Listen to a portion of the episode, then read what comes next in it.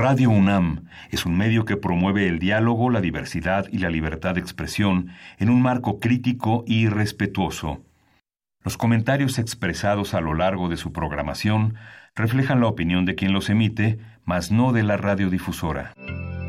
Radio UNAM presenta Primer Movimiento. El mundo desde la universidad.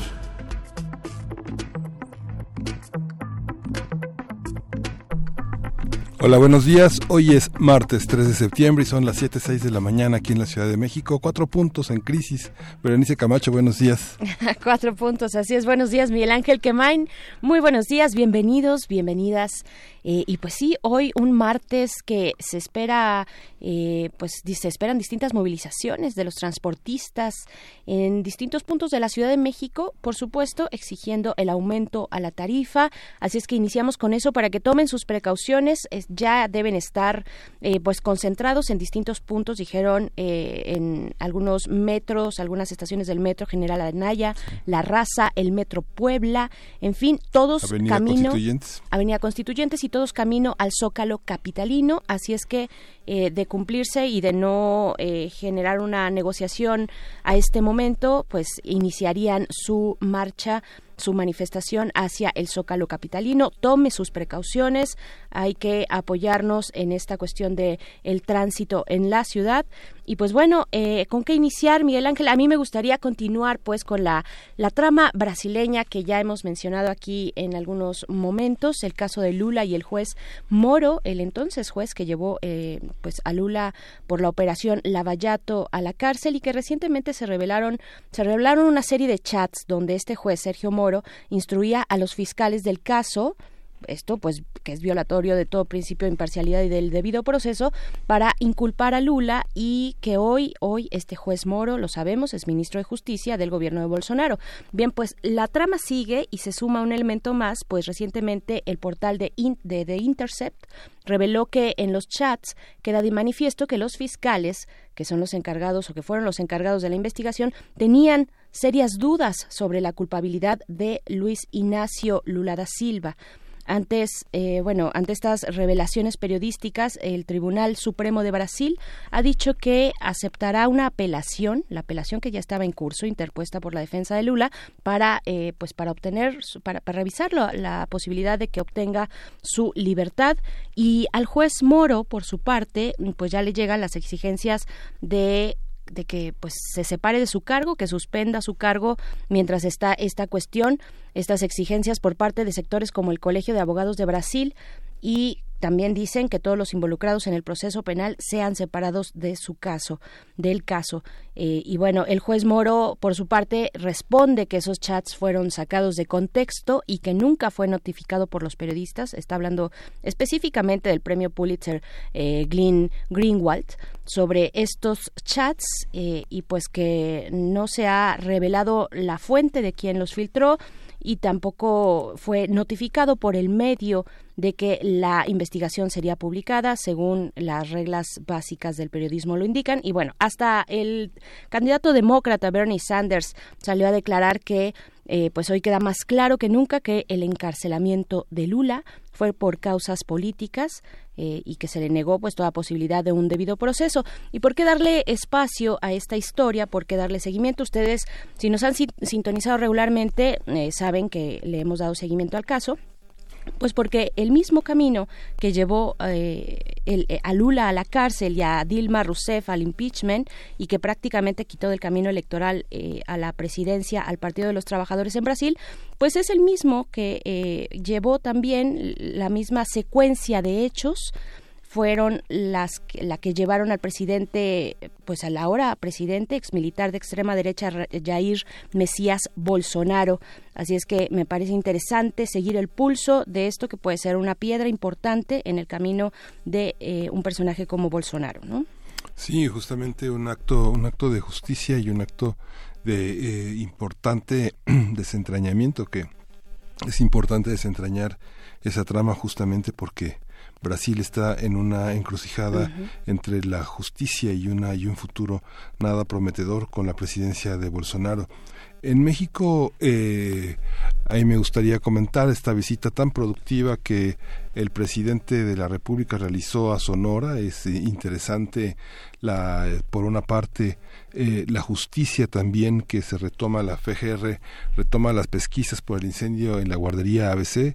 Eh, se reunió el presidente de la República junto con el director del IMSS, Zoe Robledo, para escuchar las demandas de los padres que fueron este eh, víctimas de esta tragedia, los niños que fueron víctimas de esta tragedia.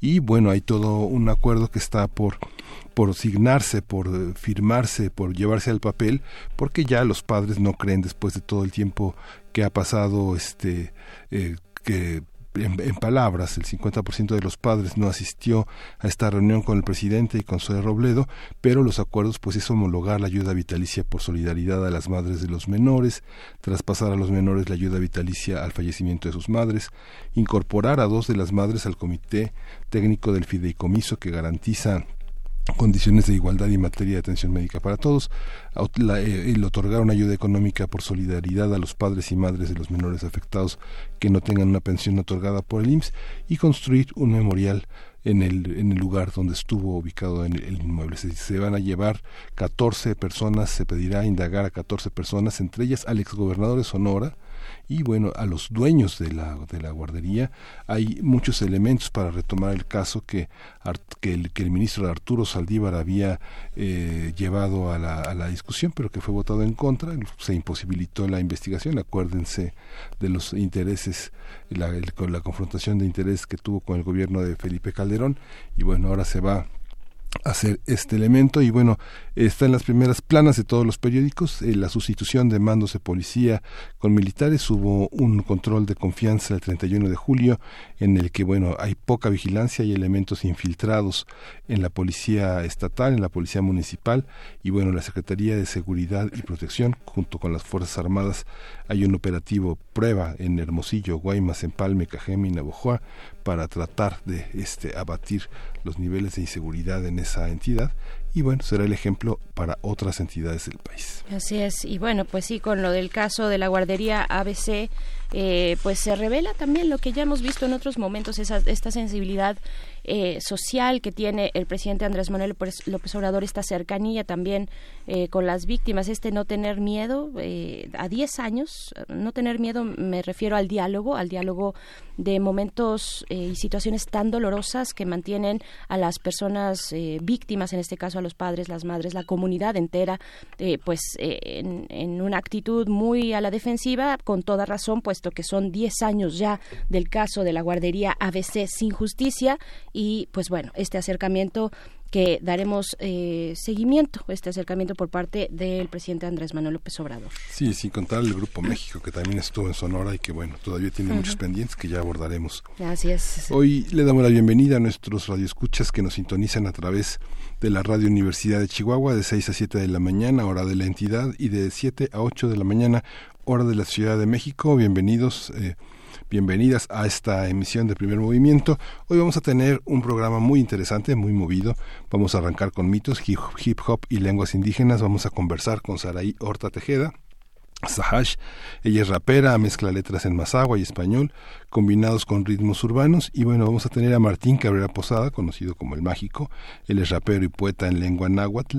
Y Juan Mario Pérez, secretario técnico del Programa Universitario para el Estudio de la Diversidad Cultural y la Interculturalidad conocido como el PUIC de la UNAM, van a estar aquí con nosotros en la cabina en unos segundos. En unos momentos más, porque los vamos a invitar a todos ustedes a este festival de hip hop en lenguas indígenas y precisamente por eso van a venir todos estos personajes. Y bueno, vamos también a tener como cada martes, cada 15 días, transformación de conflictos con Pablo Romo, integrante del directivo, el consejero directivo de Serapaz y profesor de la Facultad de Ciencias Políticas de la UNAM. Nos va a hablar sobre los 80 años del inicio de la Segunda Guerra Mundial y la actuación de Gilberto Bosques. Sí, vamos a tener también en la nota nacional el informe de gobierno de Andrés Manuel López Obrador bajo la mirada, el comentario del doctor Lorenzo Meyer, el ex profesor investigador universitario, Él ha trabajado sobre la historia política mexicana del siglo XX a nuestros días. Y para nuestra nota internacional nos trasladamos a la frontera sur de nuestro país y también a la norte, por supuesto, para hablar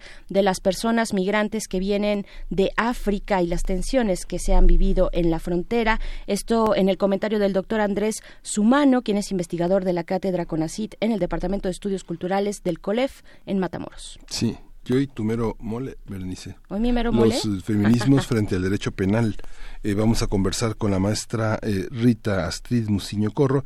Ella es maestra en Derechos Humanos y Democracia por la Flaxo y Ángela Guerrero, ella es maestra en Sociología Política, oficial del proyecto En X Justicia para las Mujeres, además de que también una de tus fortalezas es esa voz que conduce la poesía necesaria el día de hoy, Berenice. Así es, la poesía necesaria.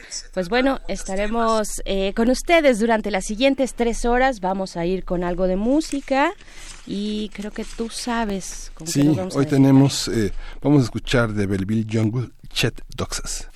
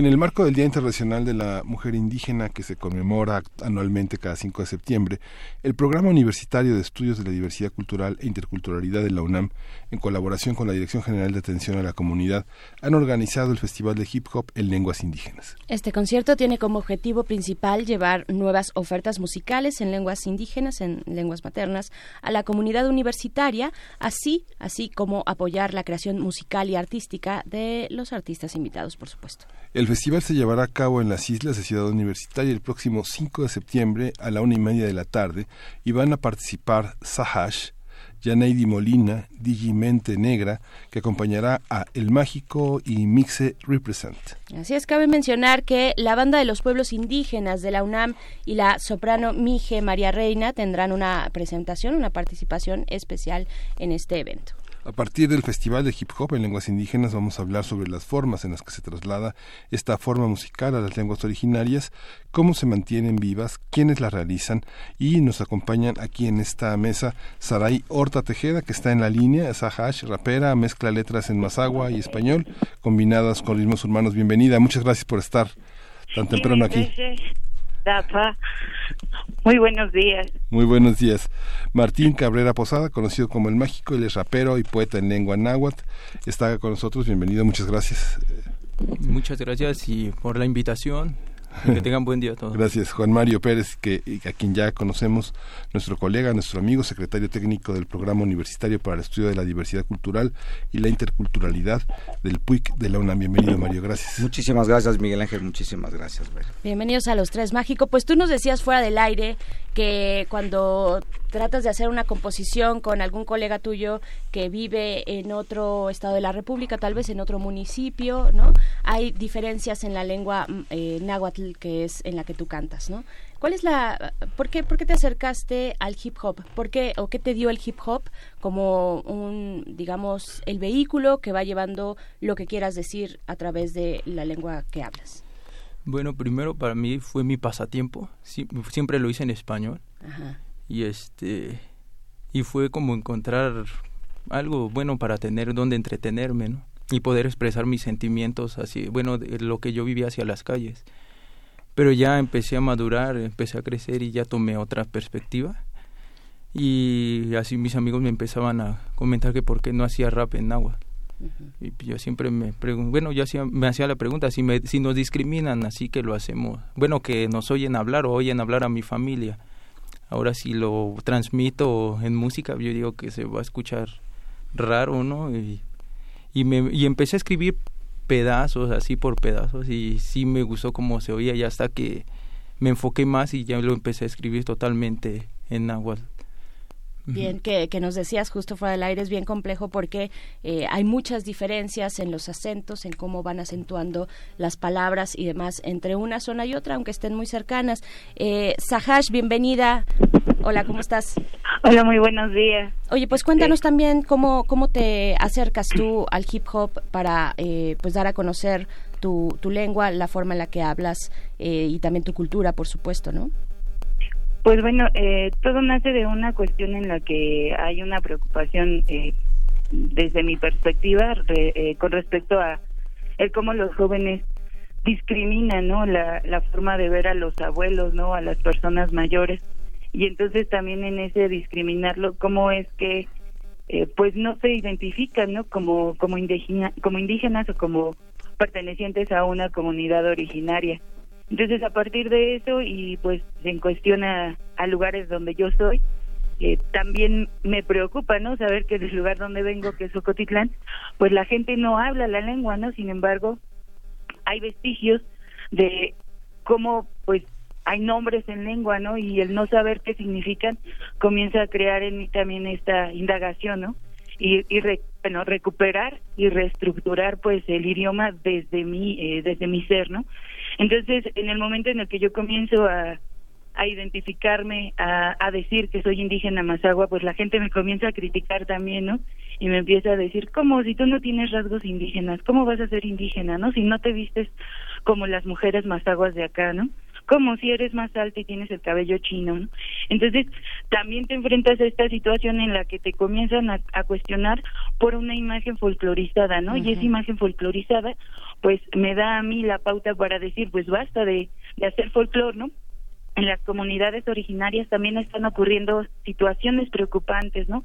Y una de ellas es pues la falta de identidad y la pérdida del lenguaje a través de un rechazo, ¿no?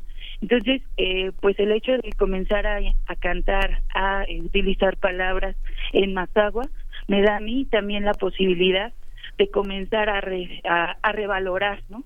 Y no solamente para mí, ¿no? Sino para la comunidad joven. Que ellos también se sientan y ellas también se sientan muy este muy muy agradecidos y muy felices por tener una segunda lengua aparte del español, ¿no? Una lengua materna en realidad, como el mazahua. Hay una tradición, hay una tradición en, en, la cultura mazahua y en la tradición del náhuatl que, que no ha parado en el siglo XX de, eh, de desarrollarse. Tú, Juan Mario, ¿cómo, cómo, lo, ¿cómo lo ven desde el programa universitario? ¿Qué es la particularidad que esta expresión desde la universidad tiene para el país? ¿Qué es lo que la universidad le ofrece a partir de esta reflexión y de, esta, y de ese entretenimiento y de esta fiesta y de esta celebración? Claro, eh, para nosotros es importante resaltar que la Universidad Nacional, a partir de la creación del programa México Nación Multicultural y posteriormente eh, eh, de Estudios de la Diversidad Cultural, se pregunta a sí misma por la población indígena que la habita. ¿Qué quiere decir esto? No? La comunidad universitaria eh, está compuesta también, participan de ella, la integran pueblos indígenas, pueblos y culturas indígenas. ¿Cuántos hablantes de una lengua indígena son estudiantes, son profesores, son trabajadores administrativos? Eh, esto es una pregunta eh, que la universidad se hace y cuando decide crear el, programa universitario. Es un programa universitario que eh, tiene ya un sistema de becas para estudiantes indígenas, con más de 970 estudiantes de diversas carreras, en donde las carreras que más estudian son derecho, medicina y música, principalmente. Eh, y también es una eh, es un programa universitario que tiene una materia optativa no que transversal en la universidad que se imparte en 16 facultades escuelas de, de, nuestra universidad eh, que se llama México Nación Multicultural y que pues no solamente trata de despertar el interés sino fija una posición en torno a lo que es precisamente en este caso la divulgación el fomento el apoyo a la conservación a las lenguas originales de México. Eh, no hay mejor forma de conservar una lengua que hablándola que fomentando su uso social. Y para nosotros es muy importante, eh, a partir del 2004, 2003, 2004, se invita a Carlos Montemayor a impulsar eh, la creación de un diccionario de la lengua náhuatl eh, que hablamos que se llama el náhuatl en español de México. Y a partir de ese momento nos damos cuenta de la fuerza que tiene el, eh, no solamente el estudio de las lenguas indígenas no sino el fomento y e impulsar que se hablen. Se crea el Festival de Poesía Lenguas de América Carlos Montemayor y también se crean las clases, la formación de profesores en lengua náhuatl y posteriormente las clases con el entonces CELE, ahora en ALT, de lengua náhuatl. Bueno, pues esto eh, va ha ido a la par. A partir del 2017 empezamos los conciertos de rock en lenguas indígenas y ahora venimos con este evento que es hip hop en lenguas indígenas porque tenemos claras varias cosas. Una de ellas es que actualmente, y esto es expuesto, no son palabras mías ni palabras del PUIC, sino son palabras de diversos creadores indígenas, tal pareciera que hablar una lengua indígena hoy en día es un acto de resistencia y por eso hemos enmarcado este eh, concierto en el Año Internacional de las Lenguas Indígenas, que es el 2019, y justo en el Día Internacional de la Mujer Indígena, que es el 5 de septiembre. Eh, este día se crea porque es la fecha en que Bartolina Sisa, una eh, mujer aymara, una líder aymara que encabezó la resistencia aymara y quechua contra la corona española, fue ejecutada en 1782 eh, fue brutalmente ejecutada, fue condenada a ser arrastrada por un caballo hasta perder la vida. Eh, al igual que su marido Tupac Katari, ellos encabezaron la, la una resistencia muy importante que eh, pues estuvo a punto de, de, ser victoriosa y bueno pues fue brutalmente reprimida y sus líderes fueron brutalmente ejecutados. En ese contexto es que el 5 de septiembre fue nombrado eh, por la UNESCO en 1984 como el Día Internacional de la Mujer Indígena. Y esto es una llamada de atención que también queremos hacer, queremos aprovechar este contexto para mencionar que, bueno, las mujeres indígenas no solamente están en creación, o sea, eh, no solamente están en una forma o en una, en una especial eh, presencia en la universidad, eh, eh, estudiando, sino también creando, ¿no? Eh, cantando, estudiando y con una participación activa en la conformación de la sociedad de la universidad. Bien, bien, pues queremos escucharlos, queremos escuchar un poquito de lo que vamos a presenciar en este Festival de las Lenguas Indígenas en las Islas, pero bueno, vamos con, con el mágico. Sahash, pues tú estás por allá, entonces te tendremos que escuchar ya en vivo eh, y a todo color y de cuerpo presente allá en las islas, pero a ti sí te queremos escuchar eh, ya que tenemos la oportunidad mágico. Entonces, dinos por favor, eh, ¿qué es lo que vamos a oír primero? Teshpasti, cúrame. Muy bien, ¿estamos listos? Perfecto. Yeah. Dice. Ah. Amashilia nintonati nenikneki nikisas notzonteco tecuini nexcocoa noyolo anigmati tlanica icone onimochi. Miactique quistoa sano nexcoxpoloa neamnichigua cuenta que mani huehuetzca. Nononauquiscalti ocelo tlocuautli. Yehuaque no minene ni hueleti patlani chicactic neni motlelos. Neam que no mitene ni tlacuica cultura. De moflom monenelo xicaguaicom namnietos momosla ni temos iguaicom nenitlamis tlancachinene ni nigneki por Dios neye nitlamis nikixtemos tlan oniktemike am nikilkawas no altepetl nikixtemos tlan oniktemike am techtequilis no ahaxua techpahti techpahti mixtlaxtlaguas noyolo ihkon nitlakuikas techkaki misneki miakti nenikihkuilos parte tlasohkamati otipati olyochikano almatl nitetiltia ilhuil se amatl namitzilkaua nochi tlanenikchiua tetikuika tetikuika nochi tlanenikchiua momostla nimistemos que nomitonantzi iwan konet que nomi atl iwan michi que nomi noyolo iwan ne miak nimistlapowis se tonati amaxilia nenikneki sama miak miak nikpixto kualtzimo machilia am nimota neniselti niwileti nikihkuilos am sotlagua nomahpilua am nikochis loco ne.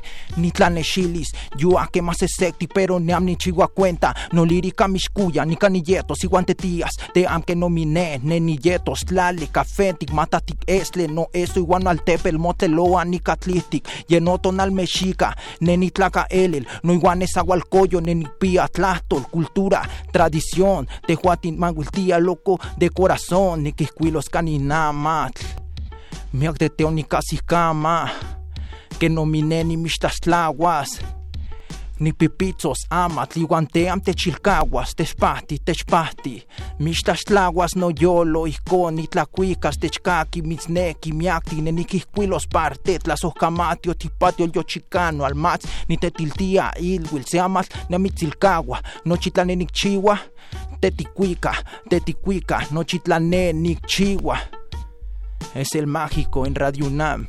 Ay. Uh, bravo.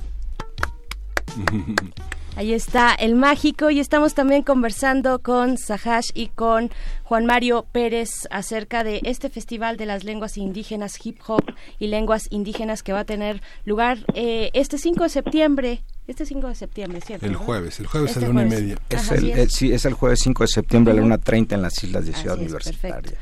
Pues eh, también, de pronto, bueno, eh, el hip hop es un ritmo que no es propio de nuestro país, que eh, viene vaya de otros lugares de Estados Unidos. Y por su por su parte las lenguas originarias eh, pues nos hablan de arraigo nos hablan de raíz nos hablan de cultura de pertenencia. Qué ha significado para ustedes hacer ese ese cruce entre un elemento musical como el hip hop o una forma de expresar musicalmente como el hip hop que viene de otro lugar y, y esto para para dar espacio a algo tan tan tan arraigado como la lengua materna no eh, mágico Ah, bueno, para mí este esto ha significado mucho. Por ejemplo, este nos bueno, para mí esto no es moda. Para mí esto lo llevo de por vida el hip hop, pero hoy en día ya para muchos es moda. Y pues también es una una manera fácil para para darle a la gente que no olvide sus raíces porque el hip hop es lo que está pegando hoy en día. Hay muchos que quieren hacer hip hop o a lo mejor mezclan salsa con hip hop, hacen música como banda con hip hop. El hip hop ya está en, en el mundo, está aquí y creo que es, es una ventaja hacia nosotros porque podemos ahí a motivar a, a la gente, a los niños, que es lo, lo que importa más porque Sí. hay mucha gente de los pueblos que no dejan a sus hijos que aprendan sus, sus lenguas, sus idiomas por la discriminación, pero yo digo que andan haciendo algo mal, debemos de impulsar a que esto florezca, porque son lenguas de México y somos únicos. Claro, Sajas, tú justo hablabas pues de eh, la parte folclórica que se relaciona con eh, la cultura indígena, ¿no? Eh, dinos también pues esta parte, tu opinión de, del hip hop y, y, las lenguas indígenas. Ah, pues mira, propiamente yo yo empiezo a utilizar el hip hop como como herramienta o como canal de de interacción entre los jóvenes de la comunidad de la que pertenezco o bueno de la zona a la que pertenezco porque precisamente no eh, como lo dice mágico es algo que los chicos comienzan a escuchar y lo toman como moda no hay quienes lo toman como un estilo de vida o como una forma de hacer ciertas cosas no y lo complementan con el graffiti con el breakdance no eh, con el hecho de cantar no eh, y entonces a partir de eso yo también digo ah pues el hip hop es un buen canal, ¿no? Sin embargo, también el reggae lo es, ¿no? También el blues, también el funk, ¿no? El hecho de incorporar en algunas de las piezas que yo hago musicalmente hablando ritmos eh, de instrumentos prehispánicos que, que pues también tu servidora eh, toca y que en algún momento también lo empezó a hacer con, con otra agrupación. Eh, ¿Hay alguien que te produce, alguien te produce en particular, perdón? Este, no. O tú misma, tú, tú, tú, haces todo. Sí, exacto, y ya nada más con el apoyo de, hermanos de, de, la Ciudad de México, que son dobles, eh, la otra rima, eh, ellos también me complementan como en esta cuestión de poder eh, grabar, ¿no? Pero eh, muchas de las pistas las he ido incorporando con música en la que llevan sonidos relacionados con cuestiones tradicionales, ¿no? Eh, y entonces, pues esa también es la otra forma de acercar, ¿no? Que ya no hay una valoración hacia la música tradicional de las regiones, pues entonces también este es un medio para poderlos acercar y que al menos digan, oye, ese sonido yo lo he escuchado en mi pueblo, ¿no? Oye, no manches, esa parte de esa canción yo la he escuchado en las voces de las abuelas, ¿no? Entonces, el hecho de utilizar el hip hop, pues es bien, ¿no? Eh, bien dicho, ¿no? Es un es un sonido que está ahorita en boga, ¿no? Sin embargo, también, pues he visto como esta parte en la que las abuelas y los abuelos dicen, no, pues e, esa música no, no, no, no, no, no nos gusta, ¿no? Entonces el hecho de tratar de hacerla en un, en un sentido un tanto más ligero para ellos, no tanto tampoco para los jóvenes, ya también comienza para mí a tener una transformación, ¿no? En el que la música que yo creo va dirigida también a los abuelos, ¿no? a darles a ellos la, la oportunidad otra vez de ser escuchados a través de, de lo que me puedan contar, ¿no? Entonces, eh, pues es, es un es un reto muy grande no es un reto muy grande eh, el poder interpretar en lengua indígena en estos ritmos eh, los conceptos de la modernidad porque no todos tienen una definición no eh, ya eh, pues en algún momento también lo, lo, lo repito y lo digo no eh, el hecho de cómo se construye la lengua es a partir de lo que tú ves no de la observación de la cosmovisión de de la cotidianidad. Entonces, es complejo el poder adaptarlo a ritmos, es complejo poder mandar un mensaje eh, con el contexto actual, ¿no? Entonces, es necesario también reutilizar ciertas formas tradicionales y adaptarlas también, ¿no? Juan Mario, es una, es una manera también de de, impulsar la profesionalización de algo que no tiene como un valor en el mercado, que hay la oportunidad de tener conciertos, presentaciones, de hacer circular música. Sin duda es uno de este los objetivos que nos ponemos, Miguel Ángel, porque evidentemente eh, son, son muchachos que no tienen, eh, por ejemplo, en el caso del Mágico estábamos platicando que... Eh, difícilmente está frente a una producción que involucre un gran escenario, ingenieros de sonido, programas de radio, programas de televisión, la posibilidad de grabar un disco, ¿no? La posibilidad de entrar a un estudio de grabación. Esto es algo que evidentemente no se lo decimos al público, pero que también está sucediendo. Eh, porque, bueno, eh, lo importante es, este festival de hip hop o un festival siempre tiene dos siempre hay dos momentos de un festival, cuando se está en la escena, cuando los muchachos están en la escena, pero antes de estar en la escena ocurre otro festival, el encuentro entre los artistas mm. y este encuentro entre los artistas se convierte en un momento de intercambio muy importante de posiciones, de ideas, de cómo confrontan, de cómo se han enfrentado. Unos traen mayor experiencia, otros no tanto, ¿verdad? Pero eh, lo importante aquí es que estamos frente a jóvenes contemporáneos que están expresando sus ideas, que están, están desarrollando evidentemente una interculturalidad, ¿no? Y bueno, eh, hay quien se asusta y hay quien dice, bueno, es que el hip hop va a pervertir las lenguas, ¿no?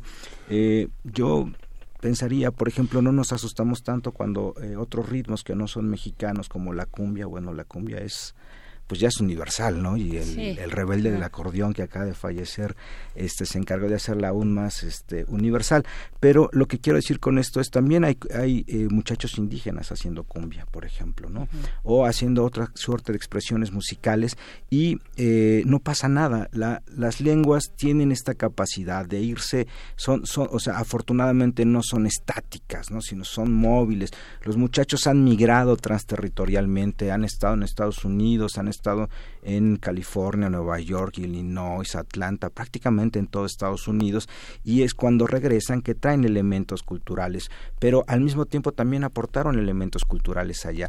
Eh, yo tuve la oportunidad de estar allá en 1994 eh, y evidente era era muy evidente cómo eh, en las cocinas donde yo trabajé, pues los muchachos indígenas vertían todo su conocimiento culinario, ¿no? Toda su capacidad de hacer salsas, por ejemplo, chocolates, eh, guisos, todo eso es un conocimiento que allá se quedó, que los chefs de esas cocinas se vieron beneficiados de él, ¿no? Por ejemplo, y musicalmente también, ¿no? Entonces, en ese sentido es que eh, la capacidad que se tiene de crear y de retomar la lengua, pues bueno, está haciendo, ya lo dice el mágico, eh, y ya lo dice también Sahash, está haciendo que los jóvenes y que los niños volteen hacia la lengua, eh, se pregunten por ella, lleguen, se acerquen a ellos y les digan, oye, yo te entendí, ¿no?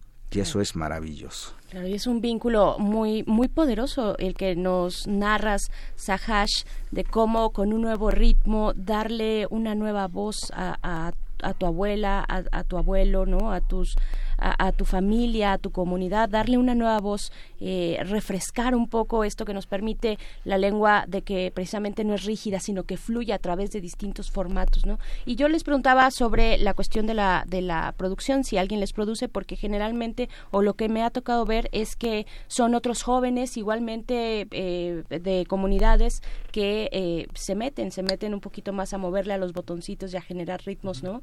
Y a, y a producir. ¿A ti te produce alguien o también tú? Hago mi música. Tú haces tu música. Ajá, la canción, ajá, esa pista que fue, yo la hice, yo la creé y ya, pero también para poder crear algo de letra debe de inspirarme la instrumental para que pueda escribir. Claro, por supuesto. Ahí en pues, ese caso es interesante lo que preguntas. Me gustaría hacer mención especial del DJ Mente Negra, que es eh, un, un, Nicolás que tiene una maestría en el CIESAS y eh, su tesis, por, ejemplo, de maestría es precisamente esto. Él se mete a estudiar, él no es, él no es miembro de algún pueblo originario, pero él se mete a estudiar este fenómeno. Y es, es así que tienen un amplio repertorio y, un amplio directorio de eh, músicos, eh, raperos indígenas, de la cultura del hip hop que se desarrolla en las lenguas indígenas, porque también el hip hop es una cultura marginal ¿sí? Y evidentemente está ah, eh, eh, en estos cinturones que rodean a la ciudad, estos denominados, eh, la periferia de las ciudades es donde están asentados, ¿sí? La mayoría de ellos, y son chicos, vaya, Martín tiene la mano ahorita lastimada porque se, se, se, se agarró la mano con la prensa, él, él, él, él, es un muchacho obrero, él es un muchacho que, que, trabaja en una fábrica para poder vivir, estar el día a día en la cotidianidad y es en estos en estas periferias donde la mayoría de la población indígena en este momento se, se asienta y tienen eh, y participan en en el desarrollo fabril de este de este país por ejemplo entonces eh, es una cultura también que en cierta medida es contestataria y que han utilizado para poder este no solamente expresar sino también generar comunidad Bien, eh, muy importante que lo digas. Bueno, tú pediste eh, permiso en tu trabajo para estar acá, eh, Mágico, así es que te, agradecemos mucho. Dinos, por favor, díganos los dos, eh, Sahashi Mágico, ¿dónde los podemos encontrar en redes sociales? ¿Dónde los seguimos, eh, Sahashi? Ah, bueno, sí. este, pues en redes sociales pueden buscar en el, en el Facebook. Okay. Estoy como Sahash, así Z-A guion medio H-A-S-H. Perfecto. Y en Instagram igual está como Sahash Quetzalticmactilia. Es lo mismo, Z-A guion medio H-A-S-H. Muy bien. Entonces, eh, y pues el SoundCloud también igual, Sahash. Sahash te encontramos en este, todos lados. Pues, si ustedes gustan algo del material, lo pueden descargar en el SoundCloud y pues ya próximamente esperemos que la economía nos dé para poder generar como estos espacios en otros medios no digitales. Por supuesto. Si no, pues ya en, físico, pues el 5 de septiembre ahí nos estaremos viendo y con mucho gusto podré compartir mi material. Muchas gracias, Sahash. Bueno, estamos ya, ya, no, ya se nos fue el tiempo, pero queremos escuchar, para despedirnos, para despedir esta conversación, queremos escucharte eh, mágico y pues te agradecemos mucho, Juan Mario Pérez, muchas gracias por estar acá. No dejen de acompañarnos en las islas. Eh, así es, vamos, ya está el cartel en nuestras redes sociales, arroba P Movimiento y también en Twitter, eh, para que asistan este 5, este jueves 5 de septiembre a la una y media de la tarde en, en, las islas. Este, también en SoundCloud, en Facebook está mi página, en YouTube El Mágico, todo aparece ahí El, Mágico. o también con mi grupo, que también tengo un grupo que se llama La Esencia 13, donde realizamos con dos de mis hermanos que hablan ellos español y yo soy el único que hablo náhuatl y fusionamos todo eso. Perfecto, te buscaremos ahí. ¿Con qué nos vamos a despedir, Mágico? México Huesti, México Grande. Perfecto, muchas gracias a los tres. Nos vemos en las islas este jueves. Todavía no, nos falta un momentito más, pero... Un clic, estamos a un clic. Estamos a como a tres. No menos, como a No menos, como a cinco. quiero mandar saludos a mi esposa, Yasmín, a mis amigos del Slow, a mi familia de Xochimilco, la Esencia 13 y a toda la gente que está escuchando, que tengan un buen día y ánimo al trabajo. La solidaridad de la banda. Así es, así es. Pues ahora sí vamos con esto. Vamos contigo, Mágico, y nos despedimos.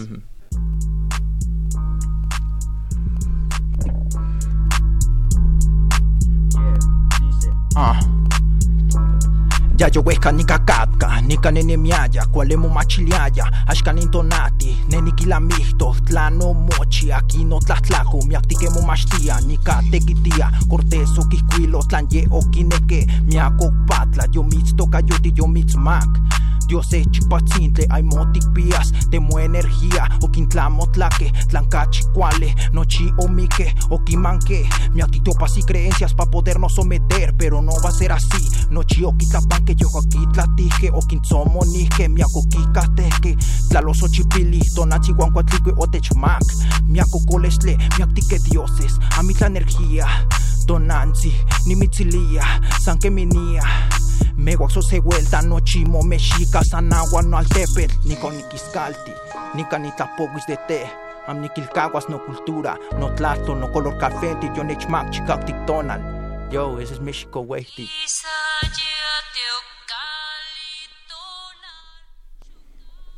Muchas gracias a los tres. Ahora sí nos despedimos. Son las 7 de la mañana con 47 minutos. Vayan a las islas este jueves, una y media, para participar, para estar presentes en este festival de hip hop en lenguas indígenas. Gracias a los tres. Gracias. a un cortecito breve o a música. música es el privilegio de estos micrófonos. Gracias. Gracias a todos ustedes. Nat King Cole, Smile.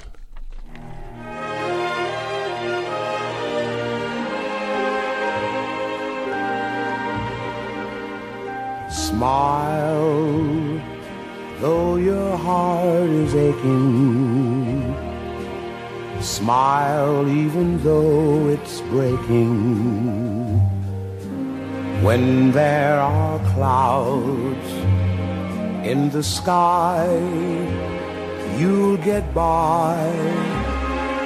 If you smile through your fear and sorrow, Smile and maybe tomorrow you'll see the sun come shining through for you. Light up your face with gladness, hide every trace of sadness Although a tear may be ever so near, that's the time you must keep on trying. Smile, what's the use of crying? You'll find that life is still worthwhile if you just smile.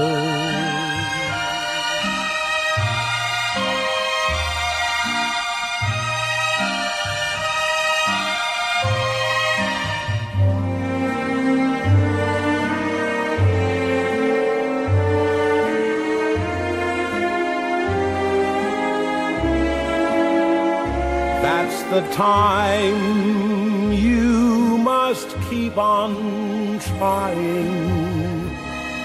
Smile, what's the use of crying? You'll find that life. Primer movimiento. Hacemos comunidad. Transformación de conflictos. Ya se encuentra en la línea de primer movimiento Pablo Romo, quien es miembro del Consejo Directivo de Serapaz y profesor de la Facultad de Ciencias Políticas y Sociales de la UNAM. Bienvenido, Pablo. ¿Cómo estás? Qué gusto volver a escucharte 15 días después. ¿Qué tal? ¿Cómo están? Gracias. El inicio de la Segunda Guerra se conmemora. Así es, 80 años. 80 años del inicio de la Segunda Guerra Mundial y Gilberto Bosques. Cuéntanos, por favor. Efectivamente, me parece que es importante este, hacer una pequeña reflexión, al menos, sobre el tema de la Segunda Guerra Mundial, su inicio y su final, porque el 2 de septiembre es también el final, seis años después, es decir, eh, hace 74 años termina la guerra. Y creo que es importante em, que nuestro auditorio y pues eh, juntos hagamos una reflexión en torno al tema de las guerras, particularmente de la Segunda Guerra Mundial, este y cómo el fascismo este crecía previamente a ella, la discriminación, este la marginación y la denostación de de los que no eran puros frente a los impuros, digámoslo así. Este parece un juego, parece una caricatura de Harry Potter, pero en realidad eso causa eh, y detona la muerte de más de 50 millones de personas, entre 50 y 70 millones de personas. Es decir, el 2.5% de la población mundial en ese momento. Creo que no es banal hacer una eh, eh, memoria de esto, recordar en este momento la, la, invasión que hace el nazismo de Polonia y cómo se detona eh, la guerra. Y frente a ese desastre, frente a esa este, terrible este, eh, expresión de humanidad que es la guerra, surgen figuras muy relevantes, figuras realmente extraordinarias que nos permiten inspirarnos frente a las grandes desgracias también hay gente que tiene una gran capacidad de resiliente que no se queda escondido en el rincón de un cuarto oscuro, sino que sale y defiende la vida. Y me refiero en esta ocasión haciendo un homenaje a eh, Gilberto Bosques. Gilberto Bosques es una figura extraordinaria eh, que todo mexicano debería de conocer porque salva la vida de más o menos cuarenta mil personas.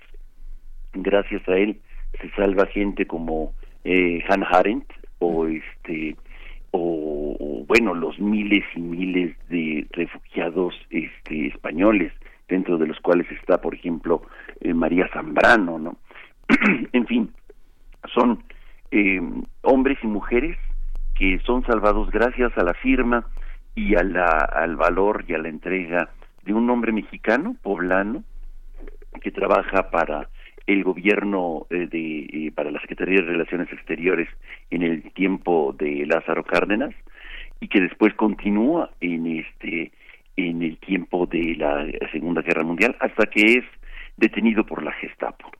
Creo que eh, valdría la pena no solamente hacer un homenaje, sino yo creo que valdría la pena que los mexicanos conociéramos más con películas, con este escritos y monumentos a este gran personaje que daba la vida día tras día, las 24 horas, en el consulado de eh, Marsella para que pudieran tener eh, eh, visas y pudieran refugiarse miles de españoles primero de la República Española en el exilio y después este miles de judíos este antifascistas franceses y alemanes que tenían que huir, tenían que salir del país porque eran perseguidos por el nazismo de ese momento. Creo que es eh, em, un personaje que eh, nos eh, nos genera una gran inspiración, sobre todo para reflexionar en torno a, dentro de la desgracia cómo surge este tipo de personajes importantes, hombres y mujeres que con coraje defienden la vida. Claro.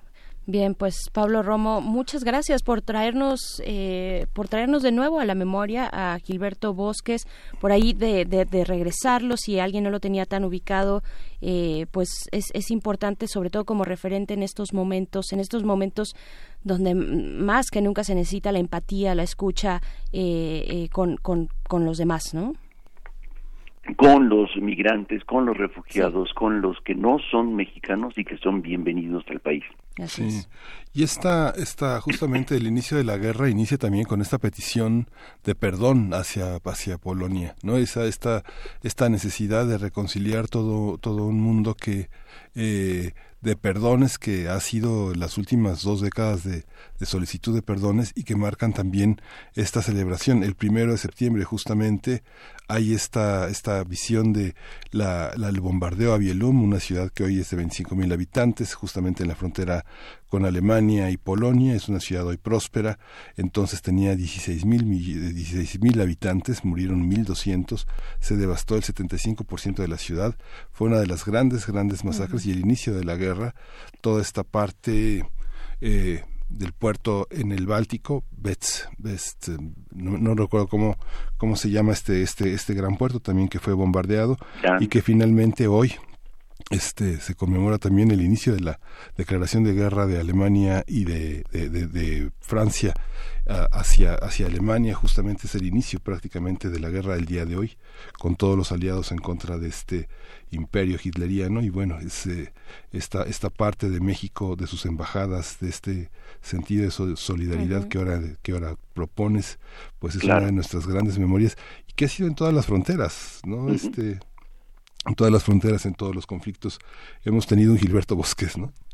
Eh, definitivamente la diplomacia de aquel tiempo en México que habrá que recuperar, este, eh, definitivamente producía y construía paz, paz en la escala de las posibilidades de ese momento.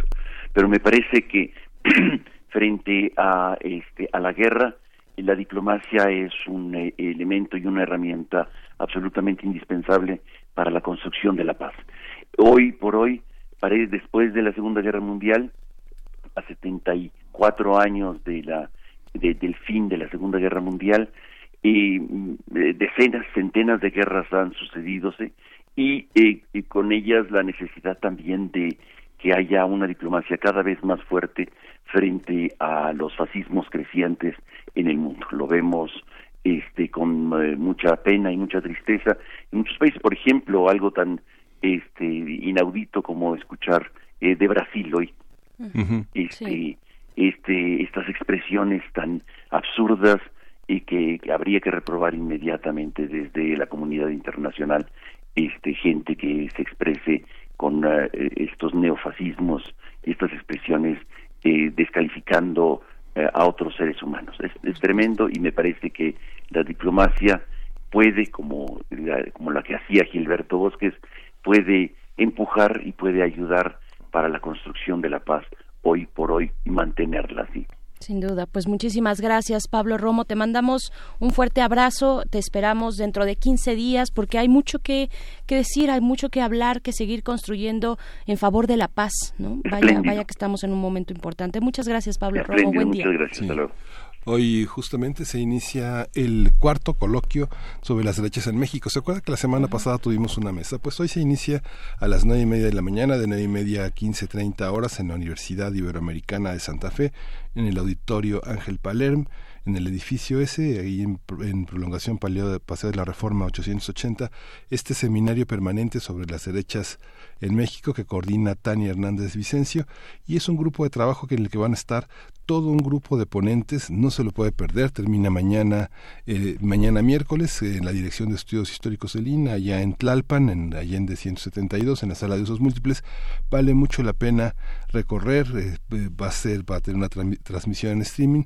no hay que perdérselo. Esto es a 90 años de los acuerdos de paz entre el Estado y la Iglesia Católica. Vamos a, vamos a tener una, una, una actividad académica pues muy intensa todo el día de hoy. Así es, bueno, ahí está esa invitación y nos despedimos así de Chihuahua, nos despedimos de nuestra primera hora. Gracias Radio Universidad de Chihuahua. Nos escuchamos, nos encontramos con ustedes el día de mañana a partir de las 6 de, de la mañana, hora de Chihuahua, 7 de la mañana, hora de la Ciudad de México. Vamos al corte de la hora, están en primer movimiento.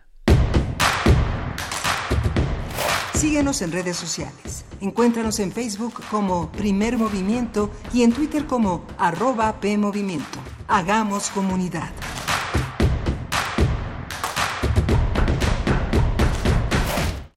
Una expresión artística inventada para darle voz a los menos escuchados siempre encontrará gente a quien representar en el marco del Día Internacional de la Mujer Indígena, la UNAM te invita a disfrutar del Festival de Hip Hop en Lenguas Indígenas, DJ Mente Negra, El Mágico, Sahash, Janeidi Molina, Mije Represent, María Reina, conducido por Vania Nuche. Jueves 5 de septiembre, a partir de las 13.30 horas, en las islas de Ciudad Universitaria. Entrada libre. Hablemos fuerte y hablemos claro y nadie nos podrá ignorar. Radio UNAM, Experiencia Sonora.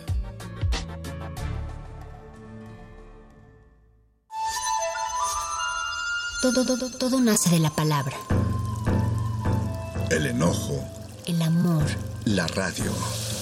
El hambre. Si lo puedes decir, lo puedes crear. Pase todo esta profundidad mestiza de nuestros países.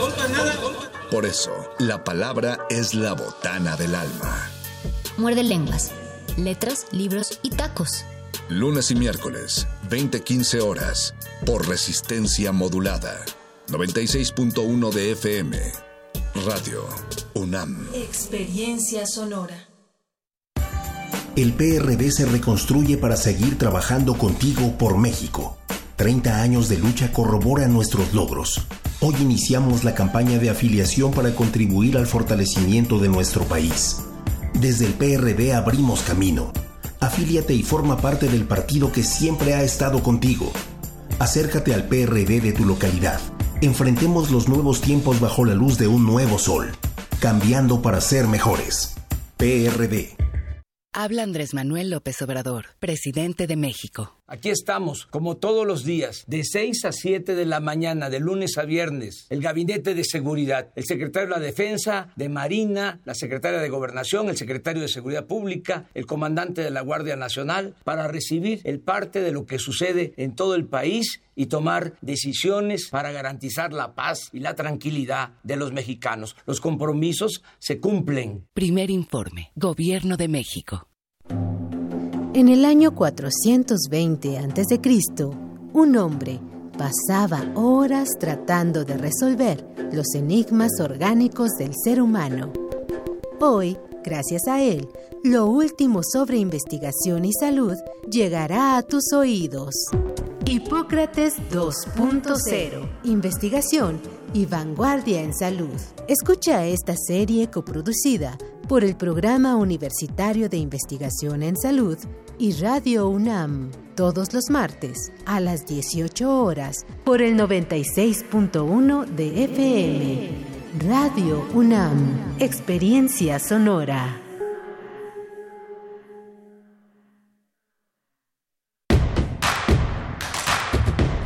Queremos escucharte.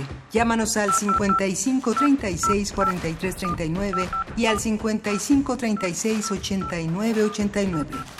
Primer movimiento. Hacemos comunidad. Y ya estamos de vuelta en la cabina de primer movimiento, aquí en Radio UNAM a través del 96.1 de FM, transmitiendo totalmente en vivo.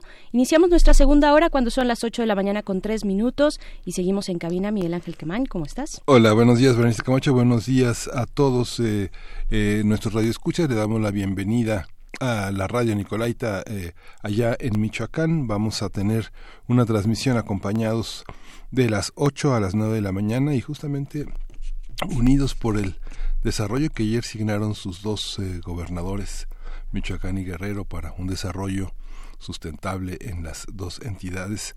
Eh, ojalá y así sea. Así es, oye, vamos a estar platicando en unos momentos más en nuestra nota nacional, bueno, los martes de Meyer con el doctor Lorenzo Meyer acerca del informe de gobierno de Andrés Manuel López Obrador. Yo me pregunto, pues, ¿en qué página vas, Miguel Ángel? No, de ya, tu revisión ya, ya, lo recorrí, ya lo recorrí. Son mil páginas, casi, pero, pero, pero no hay que dejarse engañar por la largueza. Hay, hay una parte en la que se ve como un mural, como un paisaje, hay, hay, entradas y salidas, lo hemos visto casi todos los días, es el tercer informe, hay muchas cosas que se que justamente se convierten en datos oficiales, en una estadística. Es muy muy interesante confrontarse, dar ver la ver las proporciones que están dedicadas a cada tema, pero ya ya nos dirá el, el experto, el doctor Lorenzo Meyer, pero la distribución equitativa del ingreso, yo creo que es lo es la parte fundamental de esta de este de esta, de esta cruzada moral por recuperar a México de la corrupción y hacer del ejercicio de gobierno un ejercicio de dignidad y de interés personal y un compromiso con México. Así es, pues vamos a escuchar al doctor Lorenzo Meyer en nuestra nota nacional. Primer movimiento. Hacemos comunidad. Nota nacional. Muy buenos días, bienvenido doctor Lorenzo Meyer. ¿Cómo estás? Eh, buenos días. Buenos días. ¿Qué buenos días. Doctor Lorenzo Meyer, profesor investigador universitario. Y pues bueno, el informe de gobierno, ¿qué número le ponemos? Eh, distinguir entre el informe y el mensaje del presidente Andrés Manuel López Obrador. ¿Qué, ¿Qué, qué decir? Bueno, fue en realidad mensaje, el informe. Eh, yo no lo conozco y no sé si lo conoceré porque son eh, una buena cantidad de, de hojas de datos, etcétera, que son los que se entregan al Congreso y no estoy muy seguro de que los miembros del Congreso, al menos todos ellos lo lean, pero en fin queda ahí como eh, el, la fuente de los datos duros, lo que oímos muchos, no todos, eh, fue el mensaje político, este que viene en eh, los informes desde el siglo XIX. Hay un em, una serie de, libros editados por el Senado y bajo la dirección de Luis González y González, un historiador que fue del Colegio de México, donde tenemos todos los informes presidenciales y bueno, el, eh, el elemento más llamativo en todos ellos fue siempre el mensaje presidencial.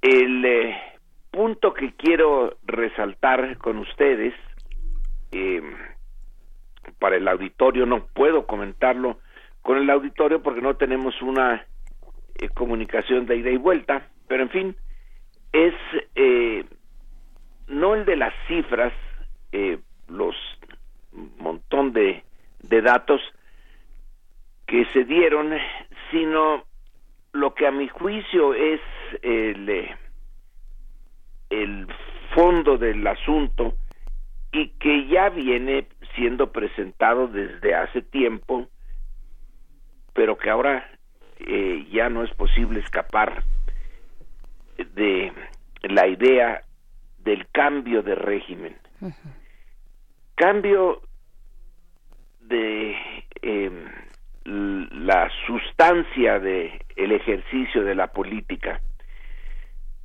El concepto de régimen, bueno, hay varios, eh, como en todas las ciencias sociales, los conceptos nunca están bien definidos y yo tomé uno más o menos aceptable del diccionario de Norberto Bobbio, que está traducido aquí al español por siglo XXI y en esencia es eh, su definición consiste en eh, las estructuras el régimen es el conjunto de estructuras em, a través de las cuales se ejerce el poder político y la eh, naturaleza digamos la el sentido del ejercicio de ese poder.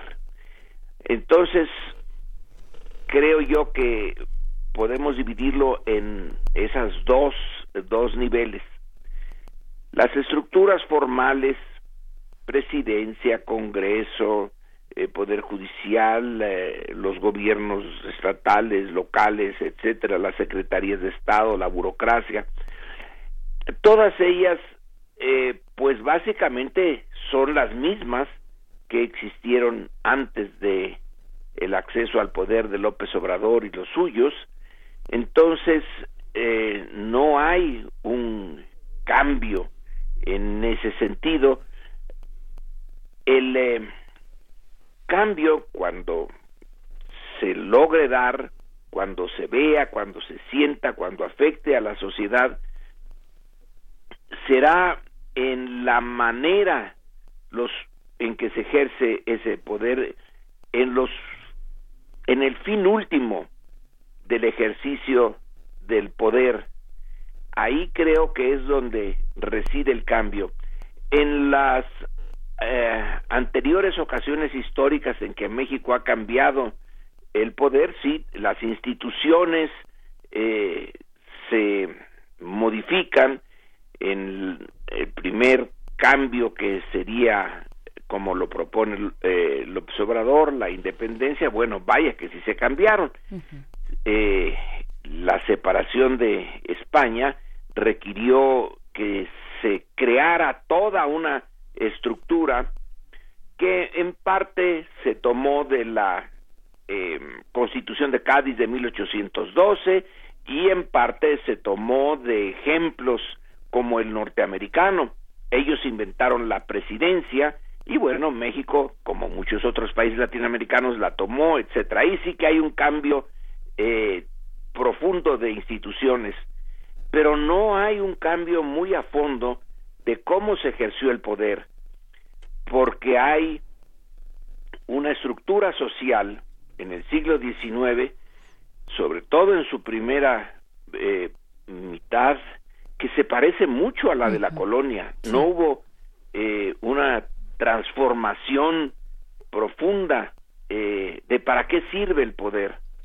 En el segundo cambio, eh, que sería la reforma y sus consecuencias, bueno, eh, la separación de entre iglesia y Estado sí es un cambio de la estructura del poder y de nueva cuenta en el ejercicio del poder pues sí hay transformaciones pero esa sociedad mexicana que salió eh, del eh, de la guerra civil de reforma de la intervención francesa y que llamamos eh, la restauración de la república después de la caída de Maximiliano y su fusilamiento pues tampoco eh, se ve muy transformada respecto a lo que era antes, eh, incluso a lo que era eh, la colonia. La Revolución Mexicana de, 1800, de 1910, bueno, ahí sí hay eh, una destrucción de la oligarquía porfirista, ahí sí hay un cambio eh, más sustantivo en el régimen, aunque algunas de las instituciones principales pues siguen siendo las que estaban en el porfiriato, pero se les usa de una manera distinta. En esas tres ocasiones, pues la fuerza, la sangre y el fuego eh, intervinieron de manera decisiva. En esta ocasión no hay esa eh, violencia, ese sacudimiento eh, eh, trágico, terrible de la sociedad mexicana para transformar su, su régimen. Afortunadamente no lo hay. Entonces eh, puede parecer exagerada la eh, pretensión de decir que hay un cambio de régimen. Eh, no parece desde la superficie, pues muchos dirán, pues es más o menos lo mismo de siempre, antes del 2018 y ahora nos eh, sentimos viviendo en el mismo entorno. Pero entonces eh, la esencia del cambio, si es que hay cambio, eh, está en para qué se usa el eh, poder político, hacia dónde se dirige el ejercicio de ese poder. Y es ahí donde puede residir la peculiaridad del cambio en la cuarta transformación. La eh, primera afirmación que hizo al eh, iniciar el, em, el mensaje político eh, Andrés Manuel López Obrador fue que hay una separación entre poder político y poder económico. Si realmente la esto va a ser permanente, bueno, en la medida en que las cosas son permanentes en política, eh, sí sería un cambio muy fuerte porque a mi juicio desde Miguel Alemán en adelante la revolución mexicana o lo que quedó de la revolución mexicana sí que se hermanó con eh, el poder económico alemán es el el propio Miguel Alemán es eh, el ejemplo de, de eso. Él se convirtió en un hombre muy rico y manejó eh, grandes cantidades de dinero que luego heredaron sus familiares y sigue siendo todavía una concentración importante de dinero la herencia alemanista y bueno ni qué decir de el gobierno último del de Peña Nieto. Así que la separación entre estos dos eh, esferas de la vida social sí sería eh, de seguirse adelante pues un cambio sustantivo. Luego también en el eh, en el mensaje Andrés Manuel usó de otra vez el, la idea de que en su gobierno primero los pobres.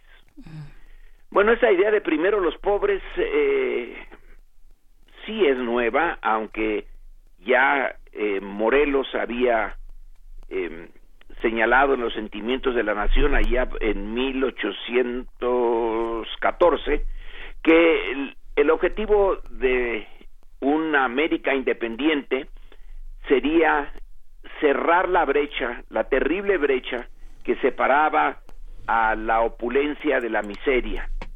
Esa brecha que había notado muy claramente Humboldt cuando hace una de las primeras grandes descripciones de lo que iba a ser México y que le pareció notable ese ese golfo entre los pocos con mucho y los muchísimos con casi nada. Ese es el centro de la herencia colonial de México que no se ha eh, extinguido, que sigue estando con nosotros.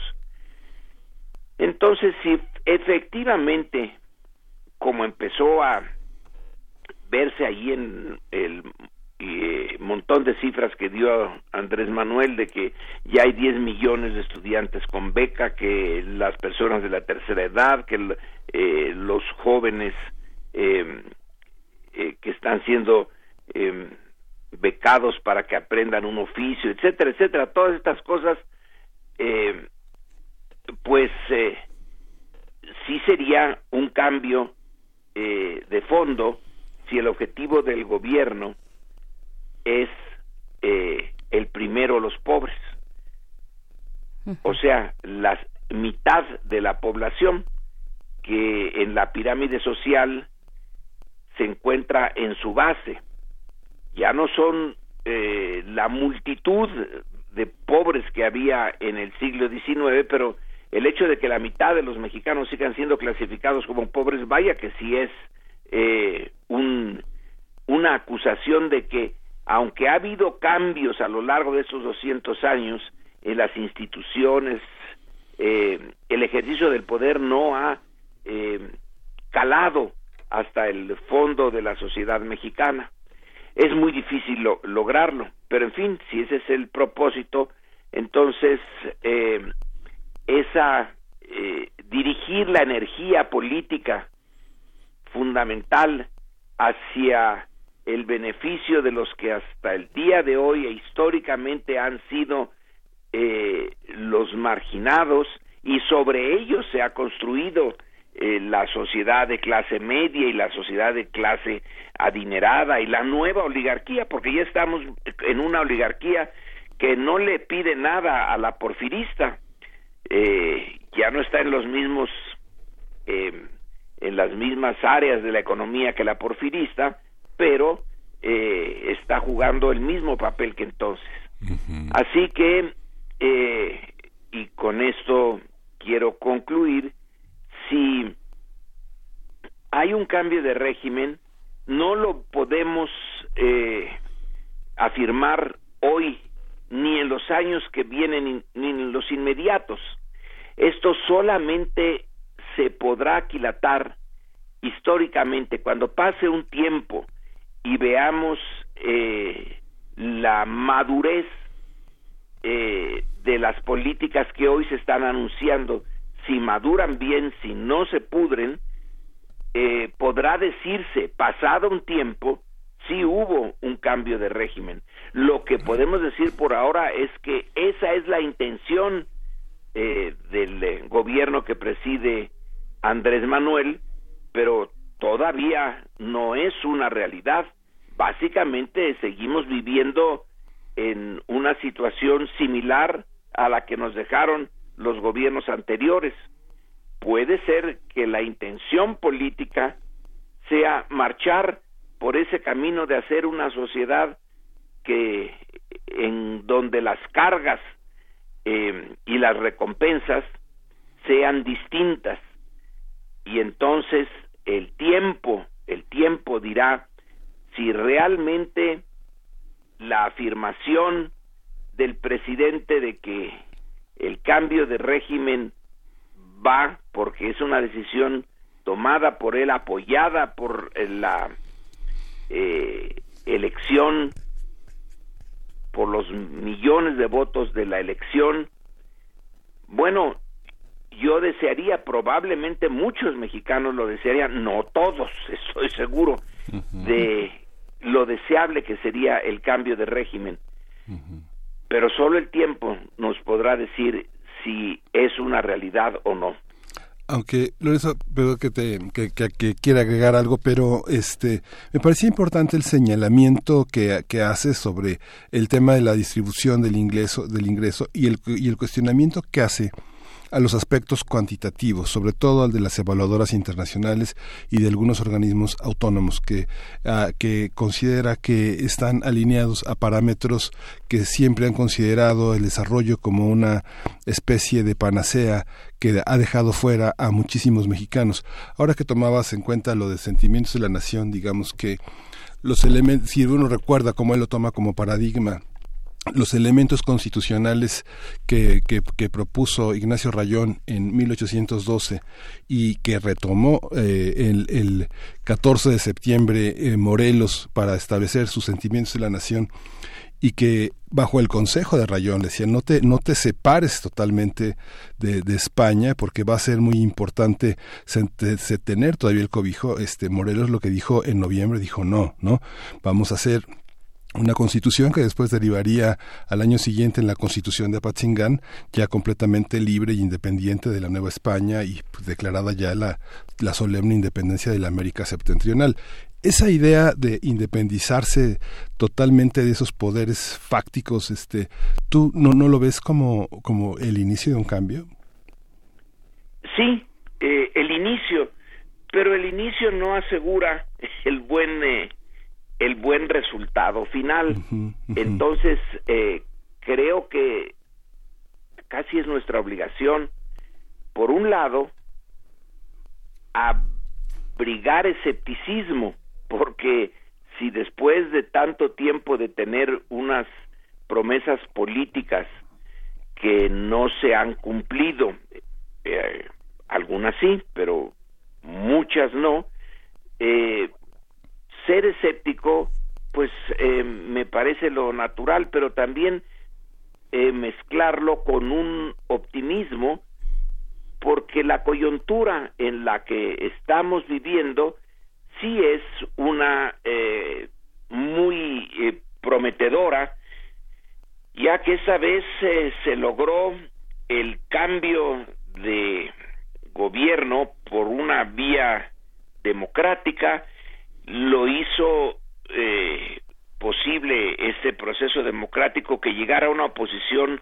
real, una oposición probada de tiempo atrás como tal, no es el caso de, por ejemplo, eh, el panismo de, de Fox, que ya no era el pan de 1939 o de los 1950, una derecha realmente independiente del poder eh, de la posrevolución, sino que ya se había eh, pues eh, diluido con desde Salinas, ¿no? Con eh, con el PRI y que sí es un cambio de partido, pero ya el partido había cambiado lo suficiente para que no se notara el cambio.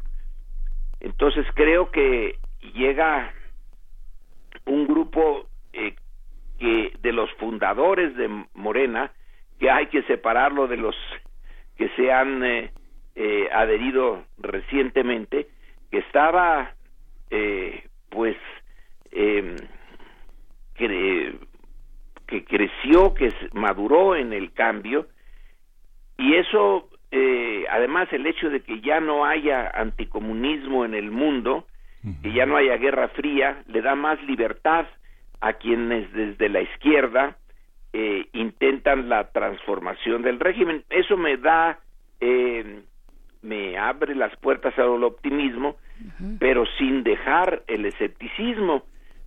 entonces, ahorita, en este año de 2019, pues eh, queda cruzar los dedos, eh, apoyar la idea del cambio, pero no darlo por, por un hecho, sino estar bien vigilantes de cómo se va em, eh, usando el timón de la nave del Estado para que no se nos vaya otra vez más el cambio prometido a transformar en algo eh, mediocre o de plano a traicionarlo.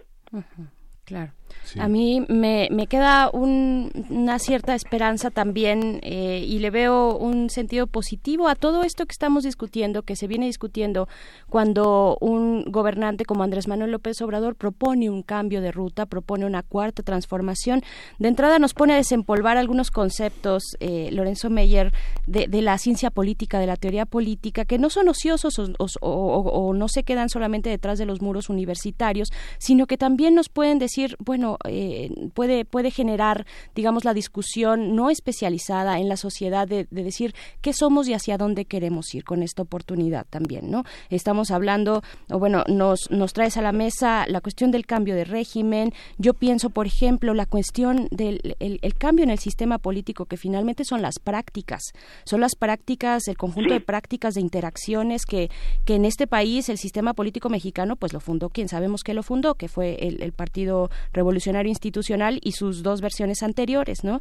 Eh, eh, hablamos de estructuras, eh, de instituciones cuando se habla de cambio de régimen, de todas estas posibilidades, de los alcances que pueda tener la propuesta de la 4T, se habla de neoliberalismo, del el fin del neoliberalismo, o de al menos poner en, en, tela de juicio los rigurosos indicadores de los que habla Miguel Ángel Quemain, ¿no? que menciona para, para observar la realidad. El mismo presidente dijo en su discurso, en, su, en esta comunicación al pueblo, que eh, eh, temas como la competitividad no tienen sentido en sí mismos, sino como medida para el, para, para, para el bienestar, ¿no? para, eh, para hacer un poco más equilibrada la situación entre las personas que habitamos este país. Creo que ese punto es importantísimo.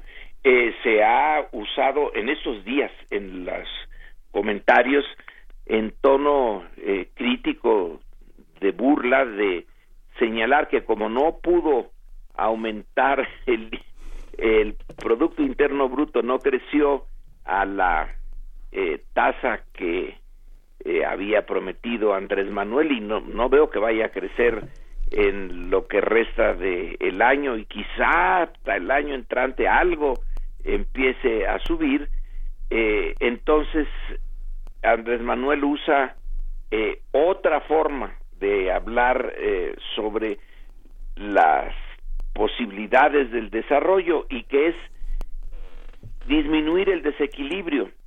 Entonces dice, y vaya que si lo han puesto en blanco y negro los comentaristas, eh, como que a falta de pan buenas son tortillas, ya que no pudo con lo principal, que es que la economía tenga el dinamismo de crecer al 3, 4%, eh, entonces eh, se subraya la otra, otra, otra fase de la economía, que es la distribución, lo eh, inequitativo que era, que es, porque sigue siendo inequitativa, pero la tendencia a hacerla menos inequitativa. Yo creo que ese es un eh, punto importantísimo, el eh, no tener una sociedad tan polarizada, de darle sentido a la idea de nación, de que somos una comunidad que entre nosotros tenemos más lazos de solidaridad eh, que si con el resto del entorno internacional que, que nos rodea. Y la solidaridad se ve en eh, esta eh, transferencia de recursos de los que tienen más a los que tienen menos por la vía eh, de los del ejercicio de, del gobierno.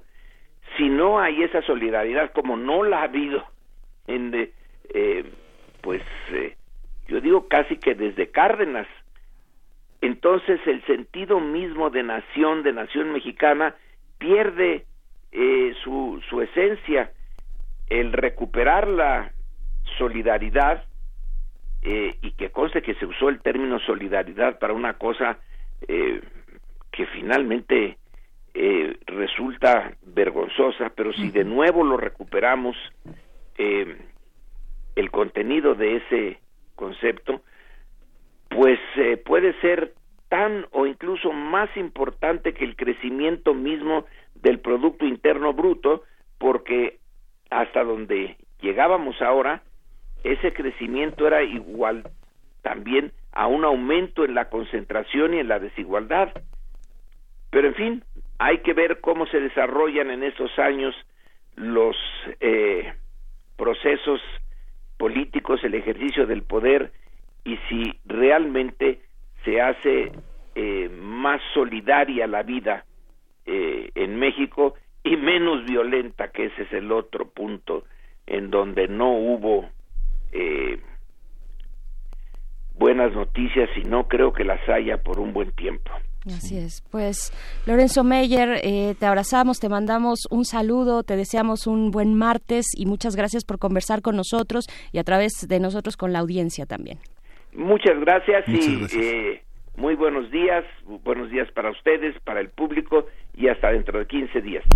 Muy bien, muchas gracias, doctor Lorenzo Meyer. Hablando pues del mensaje de Andrés Manuel López Obrador, este eh, mensaje en el contexto del informe de gobierno de este país. Vamos a ir con algo de música. Omar Aportuondo, nada más y nada menos. Tres palabras es la canción.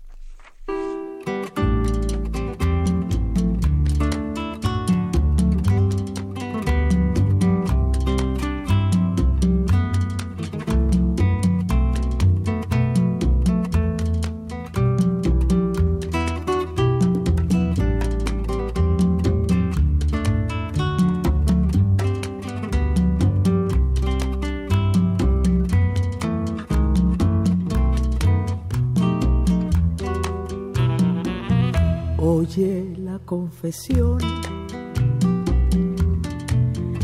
de mi secreto, nace de un corazón que está desierto. Con tres palabras te diré todas mis cosas, cosas del corazón que son preciosas. dame tus manos, ven, toma las mías, que te voy a confiar. Las ansias mías son tres palabras solamente mis angustias. Y esas palabras son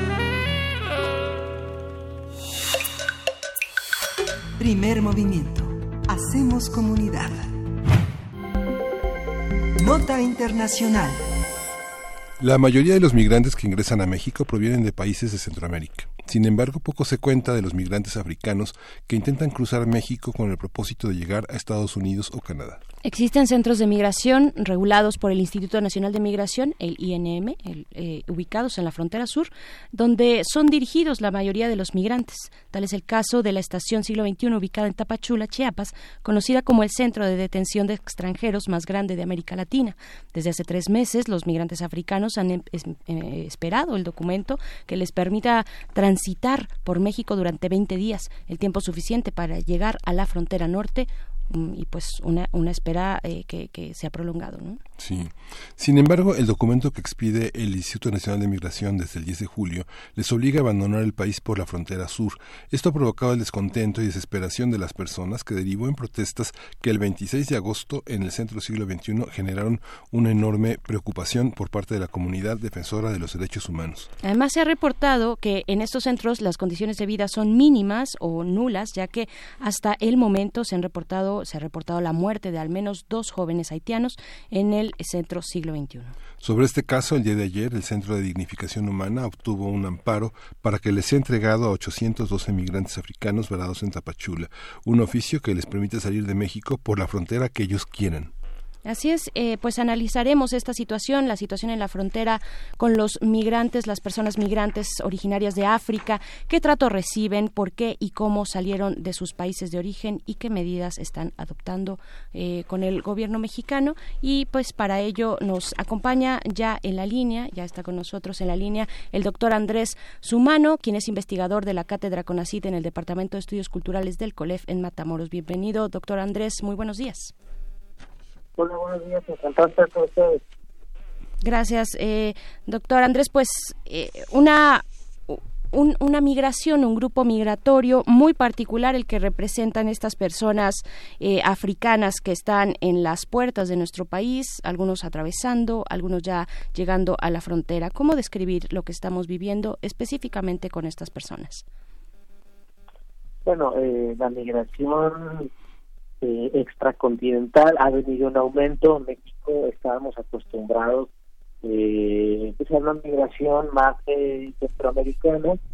Sin embargo, pues eh, poco a poco ah, hemos visto un incremento de la migración, eh, particularmente de africanos. Ahorita más o menos un 15% de los migrantes que atraviesan el país, eh, un 15% más o menos son eh, de procedencia africana, países como Angola, como Camerún. Eh, y bueno, pues estas personas, eh, su intención es llegar eh, a los Estados Unidos. ¿no? Eh, es importante entender que cuando uno platica con ellos y las entrevistas, pues ellos lo que mencionan es que, que en la mayoría pues su preocupación o su interés no es quedarse en México, sino eh, pues poder llegar a, los Estados Unidos y sobre todo por temas de poder eh, pues, encontrar mejores opciones de trabajo en los Estados Unidos, ¿no? Claro. ¿Cuáles son las medidas que se esperarían, que se están exigiendo que aquellos en sociedad civil eh, que están acompañando a los grupos de personas migrantes, pues exigen al gobierno? ¿Cuál es la, la situación y la exigencia? Pues sabemos que eh, están en- a la espera de un oficio para transitar por México los que se encuentran en Tapachula, eh, pero también eh, pues se, se encuentran en condiciones muy complicadas, muy difíciles. El Servicio Jesuita de Refugiados México pues consideró que la situación es tan eh, eh, alarmante que, se pide declarar una crisis humanitaria por los migra- migrantes africanos ahí en Tapachula.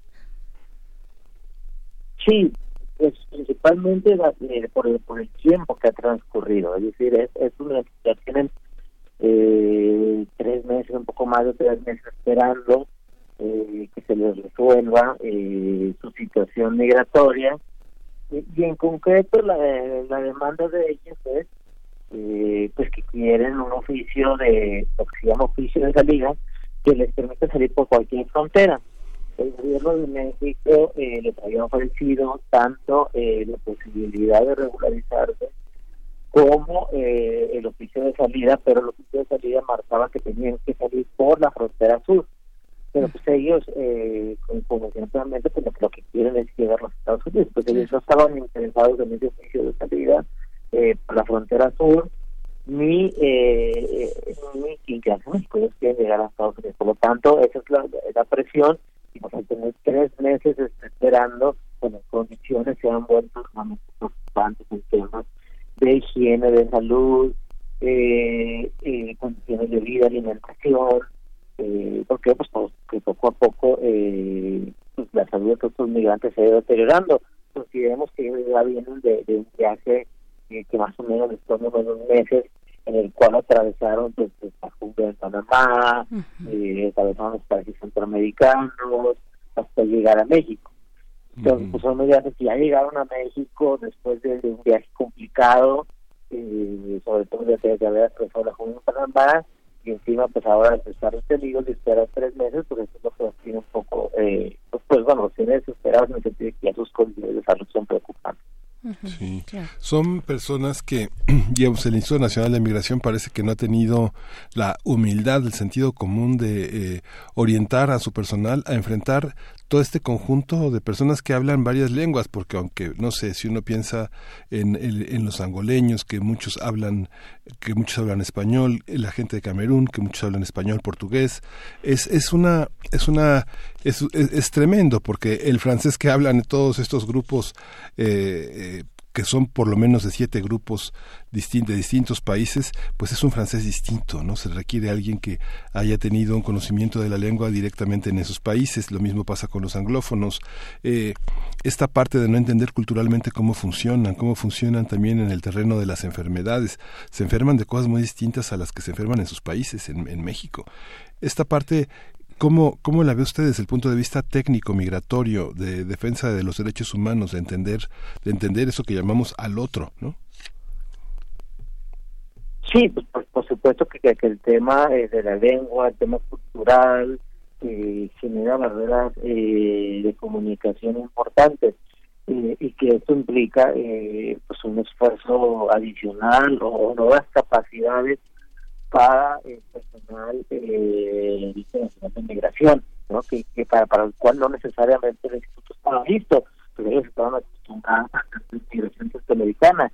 que ahora están teniendo que adaptarse sobre la marcha a este fenómeno eh, y pues teniendo que, que, adaptarse al tema de cómo eh, dar respuesta a una población que habla otras lenguas, que tiene otro tipo de, de, de, de cultura y, los retos que esto implica para poder comunicarse con ellos eh, y darles la atención de vida.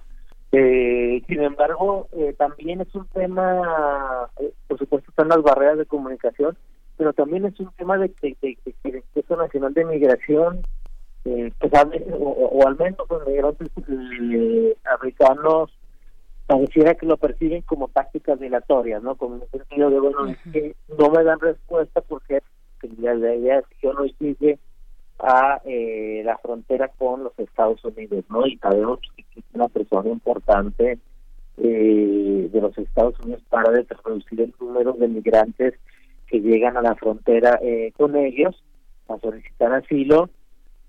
Entonces, pues evidentemente, pues eh, eh, también está el factor eh, pues, el Instituto Nacional de Migración está tratando de dar respuesta a este tipo de cuestiones de maneras alternativas eh, que prevengan que, que, que, que, estos migrantes lleguen a, a la frontera con los Estados Unidos, a pesar de que eso pues, es violatorio de toda nuestra actividad.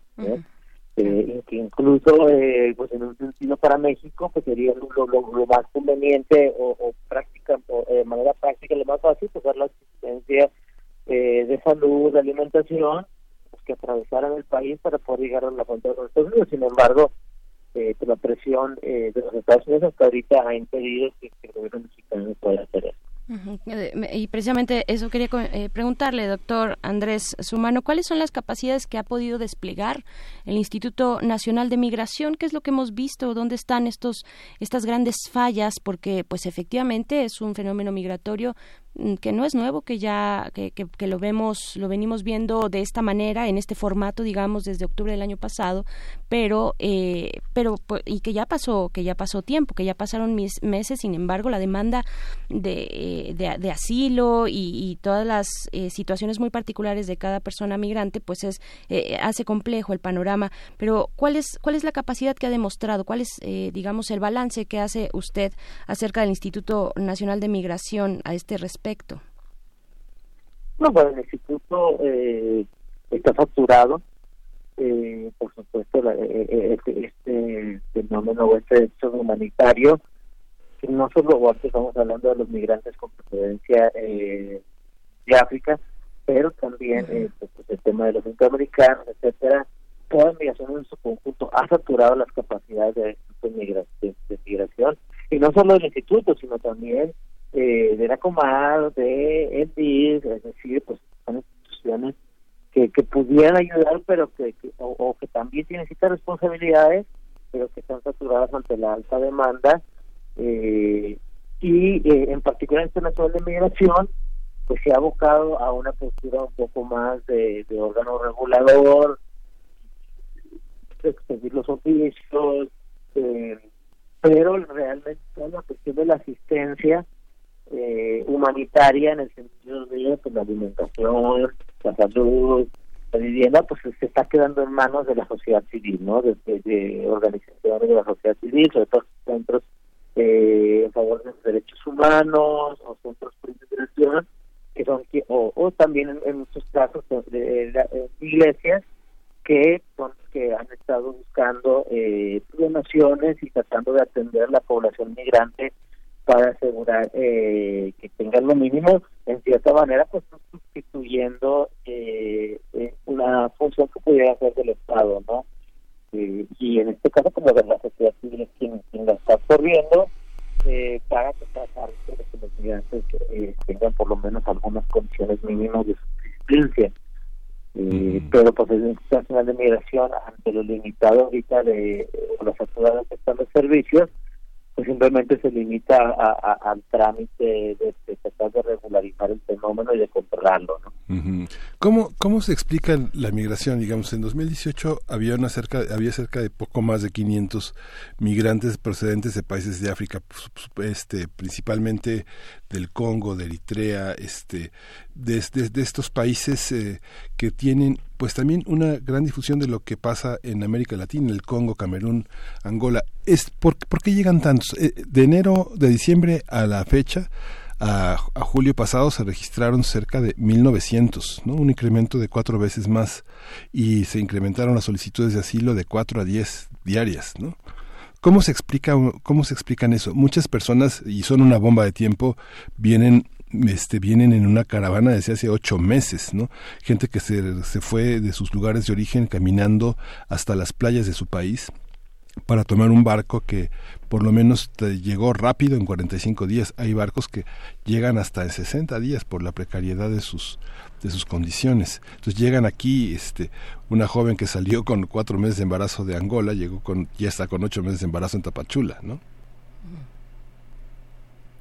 Sí, entonces estas personas eh, han buscado las formas de salir de su país. Algunos efectivamente eh, van caminando igual que como sucede cuando llegan a México, abordan los barcos, eh, empiezan a subir por la parte de eh, por la parte de norte de Sudamérica, eh, Panamá, Centroamérica, para tratar de, llegar a México. Los fenómenos eh, migratorios pues, en parte tienen que ver con ciclos migratorios, ¿no? Que, que, han sido ampliamente estudiados los ciclos migratorios.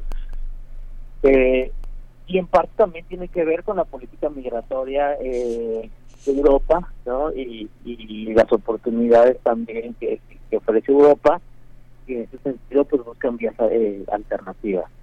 Y por supuesto, eh, se, se conjuga en el tema de por qué salen tantos migrantes de África, con condiciones un poco eh, diferentes a, a lo que se presenta en, en Centroamérica, que tiene que ver con eh, pues el tema laboral, ¿no? Eh, de oportunidades, pero también con el tema de violencia de, de, de pandillas. Y en el caso de África, pues que tienes también eh, mu- mucho tema de violencia por parte del Estado, persecución por parte del Estado, eh, algunos estados que francamente son fallidos, eh, aparte pues de que a las condiciones que hay eh, en esas zonas, pues de, eh, de pobreza y de, violencia que hacen que eh, pues, todos estos migrantes traten de encontrar eh, pues una nueva vida en un lugar tan alejado como puede ser los Estados Unidos, ¿no? Ujú, Por supuesto, ¿qué decir, eh, doctor Andrés Humano, de pues las fuerzas del Estado, lo que pudimos ver en la frontera, eh, en Tapachula, en la frontera de Chiapas, eh, las fuerzas del Estado en contención de las manifestaciones de estas personas migrantes que piden pues estos oficios, estos oficios para transitar o oficios de salida? No, pues eh, en México eh, la política migratoria original de- del gobierno de López Obrador había sido una política de puertas abiertas, visas humanitarias para todos. Eh, la reacción del gobierno de los Estados Unidos, eh, pues una de- depresión fuerte, sobre todo con tensiones económicas como los aranceles, eh, y eso hizo que la política diera un giro de 180 grados, ¿no? Eh, y la política mexi- mexicana actual es pues, tratar de reducir eh, que las personas lleguen a la frontera con los Estados Unidos. Y en ese sentido, pues se han desplegado más de 25 mil elementos de la Guardia Nacional en las fronteras, en otras zonas, a tareas eh, de control migratorio. Parte de esto que vimos cuando vimos este, pues, la Guardia Nacional tratando de contener pues la protesta que también es algo inédito, eh, no, no se había visto que migrantes se organizaran, presentaran un amparo, marcharan, eh, este tipo de, de, organización de migrantes para pues fue lo que se había visto. Eh, y bueno, tenemos en este caso pues a la Guardia Nacional pues tratando de contener eh, eh, pues, a, a estas marchas o estas protestas de los migrantes eh, africanos en México que en cierta medida pues pudiera desgastar a una institución eh, que es bastante nueva, ¿no? Eh, para tareas de seguridad. Muy bien. Pues, eh, doctor Andrés Humano, eh, agradecemos mucho esta conversación con nosotros, con nuestra audiencia, y pues le seguiremos la pista, obviamente, a este gran, gran tema, este gran fenómeno migratorio que enfrenta nuestro país, de la manera en la que lo enfrenta. Eh, muchísimas gracias por compartir con nosotros. Encantado de estar con ustedes. Muchas gracias. Hasta pronto. Pues vamos a ir con algo de música. Esto es de Yasundor, la canción es Inmigré. Sí, vamos a escuchar.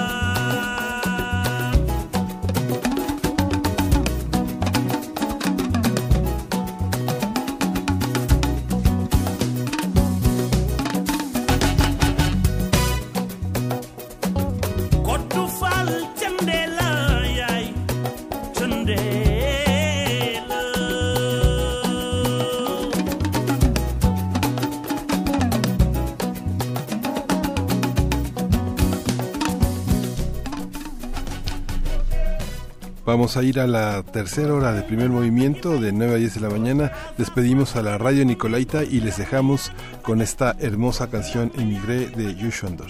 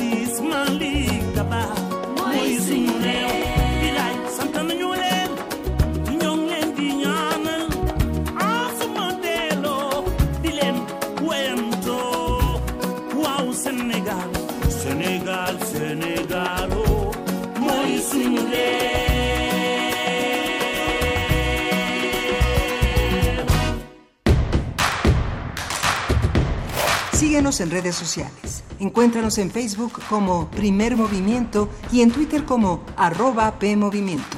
Hagamos comunidad.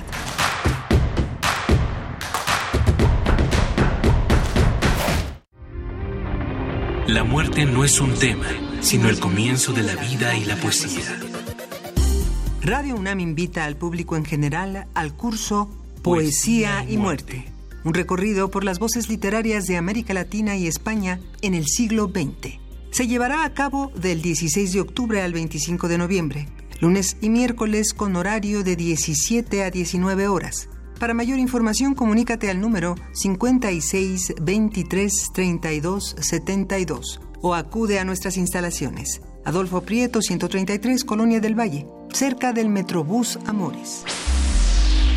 La muerte se muere de risa, Pero la vida se muere de llanto, pero la muerte, pero la vida, pero nada, nada. nada. Alejandra Pizarro.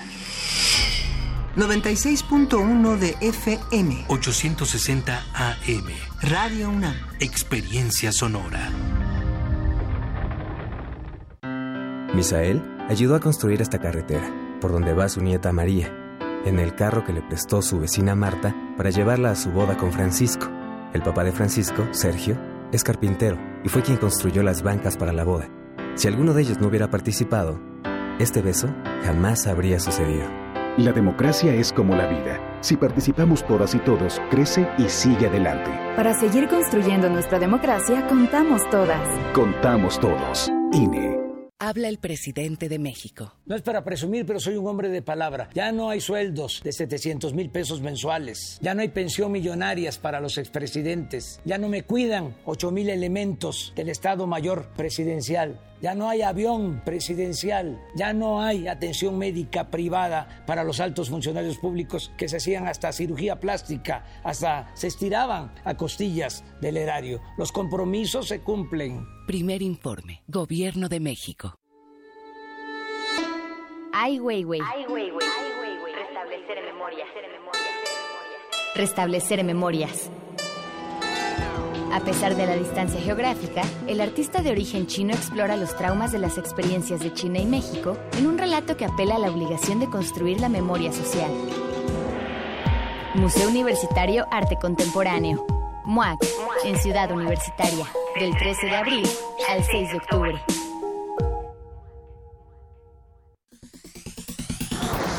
Prisma RU. Noticias, entrevistas, debate, cultura. La información de México y el mundo desde la mirada universitaria. Acompáñanos de lunes a viernes de 1 a 3 de la tarde por el 96.1 de FM. Prisma RU. Relatamos al mundo. Conduce Deyanira Morán.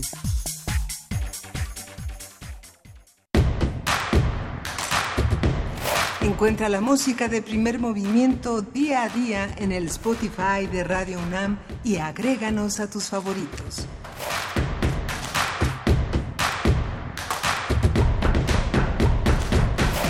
Hola, buenos días. Estamos de vuelta en primer movimiento. Gracias por seguir en sintonía con Radio UNAM a través del 96.1 de FM Eh, y estamos iniciando nuestra tercera hora de la emisión del día de hoy, que es martes 3 de septiembre. En septiembre ya estamos. Eh, ¿ya, ¿Ya fuiste por tus primeros chiles en hogada, Miguel Ángel Quemain? No, todavía no. Hay que, No, hay- estoy, hay- hay- estoy en la duda si unos chiles vegetarianos o unos chiles con carne de res. O, ¿Qué?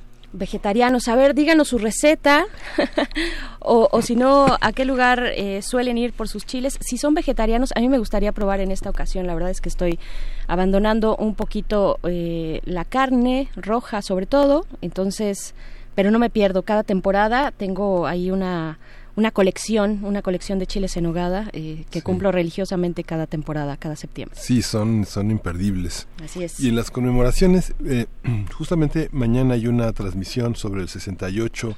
El INA cumple 80 años y es una es una celebración que la Dirección de, Estudios Históricos del INA ha decidido realizar a través de un largo seminario, un seminario permanente sobre la historia de México en la que Francisco Pérez Arce estará mañana hablando de el 68. Va a ser muy interesante y justamente hoy es un día en el que el Fondo de Cultura Económica cumple 85 años, ha sido celebrado eh, el inicio de estas de estas actividades por los 85 años desde el jueves pasado con una serie de actividades relacionadas con el, con el mundo infantil, el, el, fondo que tuvo La Orilla del Viento, una colección de libros infantiles que editó Daniel Goldin, director de la Biblioteca de México, de la que bueno hablamos muy brevemente aquí, de, de, la, de la que fue despedido, pero que bueno finalmente dejó una impronta muy importante. Ahora el fondo retoma toda esta toda esta idea de promover la lectura en los espacios infantiles y eh, la, las librerías tienen un espacio destacado. En el Papalote hay una librería importante. Será como parte de los desafíos. Latinoamérica es parte de los desafíos del fondo. Hubo una lectura que por supuesto una de las lecturas sesgadas frente a una declaración que había hecho Paco Ignacio Taibo II de que México no tenía nada que ofrecer en Frankfurt, pero en realidad fue un sesgo. Quien tiene que ir es la Cámara, representando a los editores más pequeños. El fondo está reorganizando su, su, su patrimonio y justamente ha puesto el acento en Bolivia, Guatemala, en noviembre Venezuela. Así es, pues ahí está esta invitación y también reiterarles la otra invitación de la cual hablamos en la primera hora del día de hoy. Eh, esta, este festival de hip hop en lenguas indígenas se nos olvidaba decir, eh, no queremos dejarlo pasar, que precisamente nuestra compañera Vania Nuche llevará la conducción del festival, así es que imagínense, hay que ir a apoyar a Vania, hay que echarle muchas porras y sobre todo disfrutar eh, esta oferta musical eh, desde los jóvenes eh, de, que, que de, de, comunidades, de comunidades originarias, que a través de su lengua, pues y a través también del hip hop expresan, expresan su cultura. Estuvimos conversando muy temprano al respecto con, eh, bueno, con Juan Mario Pérez, secretario técnico del, del PUIC de la UNAM, pero también con el Mágico y con Sahash. Y al Mágico le mandan saludos, le, le mandan saludos por acá, Salosan, arroba Goku-Z11 Dice, saludos al mágico desde Tlalpan, ya estamos chambeando. Así es que, bueno, ahí está también. Eh, eh, le mandamos saludos y agradecemos los comentarios. Como todas las mañanas, Mayra Elizondo, que está muy pendiente de nuestra transmisión. Refrancito, saludos. Alfonso de Alba Arcos también está por acá. Laura eh, Leman, Lemanscat está por acá también. Xochitl Arellano, ¿cómo estás? Xochitl, buenos días. Eh, Miguel Ángel G. Mirán, en fin, eh, están la comunidad que, que suele estar con nosotros por las mañanas. Juan Rosete también, saludos, Juan. Y pues bueno, vamos a tener en la siguiente hora una mesa muy interesante. Se, se va a llevar a cabo pues un evento en el Museo de Antropología e Historia, eh, los, los feminismos frente al derecho penal. Estaremos conversando en unos momentos más con la maestra Rita Astrid Musiño.